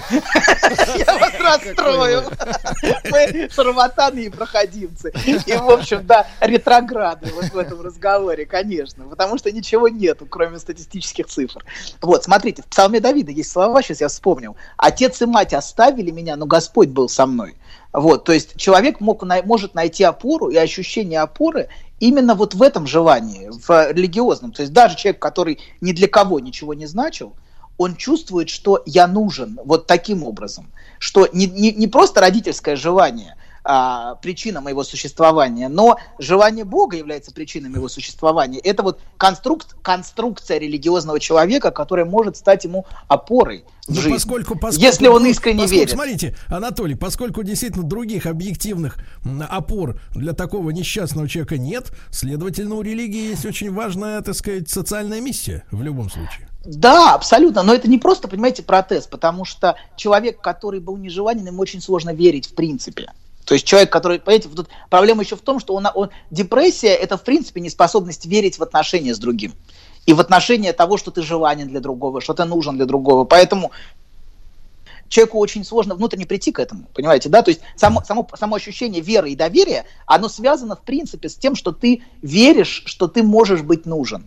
А, к сожалению, многие нену- нежеланные дети не чувствуют, что они в принципе могут быть нужны, и для них это разговор совершенно на непонятном им языке. Как я могу быть кому-то нужен? Вот, а, понимаете, да, в некотором смысле а, он становится атеистом именно вот, вот, вот в этом понимании, в том, что я не верю, что я могу иметь, а, иметь связь с другим человеком, могу доверять, могу верить. Это люди, наполненные недоверием. Вот, они дорогой все время Толя. уверены, что их хотят бросить и покинуть. Толя. И они не способны переносить одиночество, да. Толя, я сейчас ловлю на, на твоем челе взгляд, э, любящий взгляд Владика. Мы хотим тебе сказать, Толя, э, мы тебя очень любим. Э, мы, ты нам очень нужен. Скоро Новый год, и ты должен подтвердить с нашу любовь своими подарками. Ну, Вот, э, засранцы. Давайте, хороших выходных, ребята, обнимаю вас. Пока. Еще больше подкастов на радиомаяк.ру.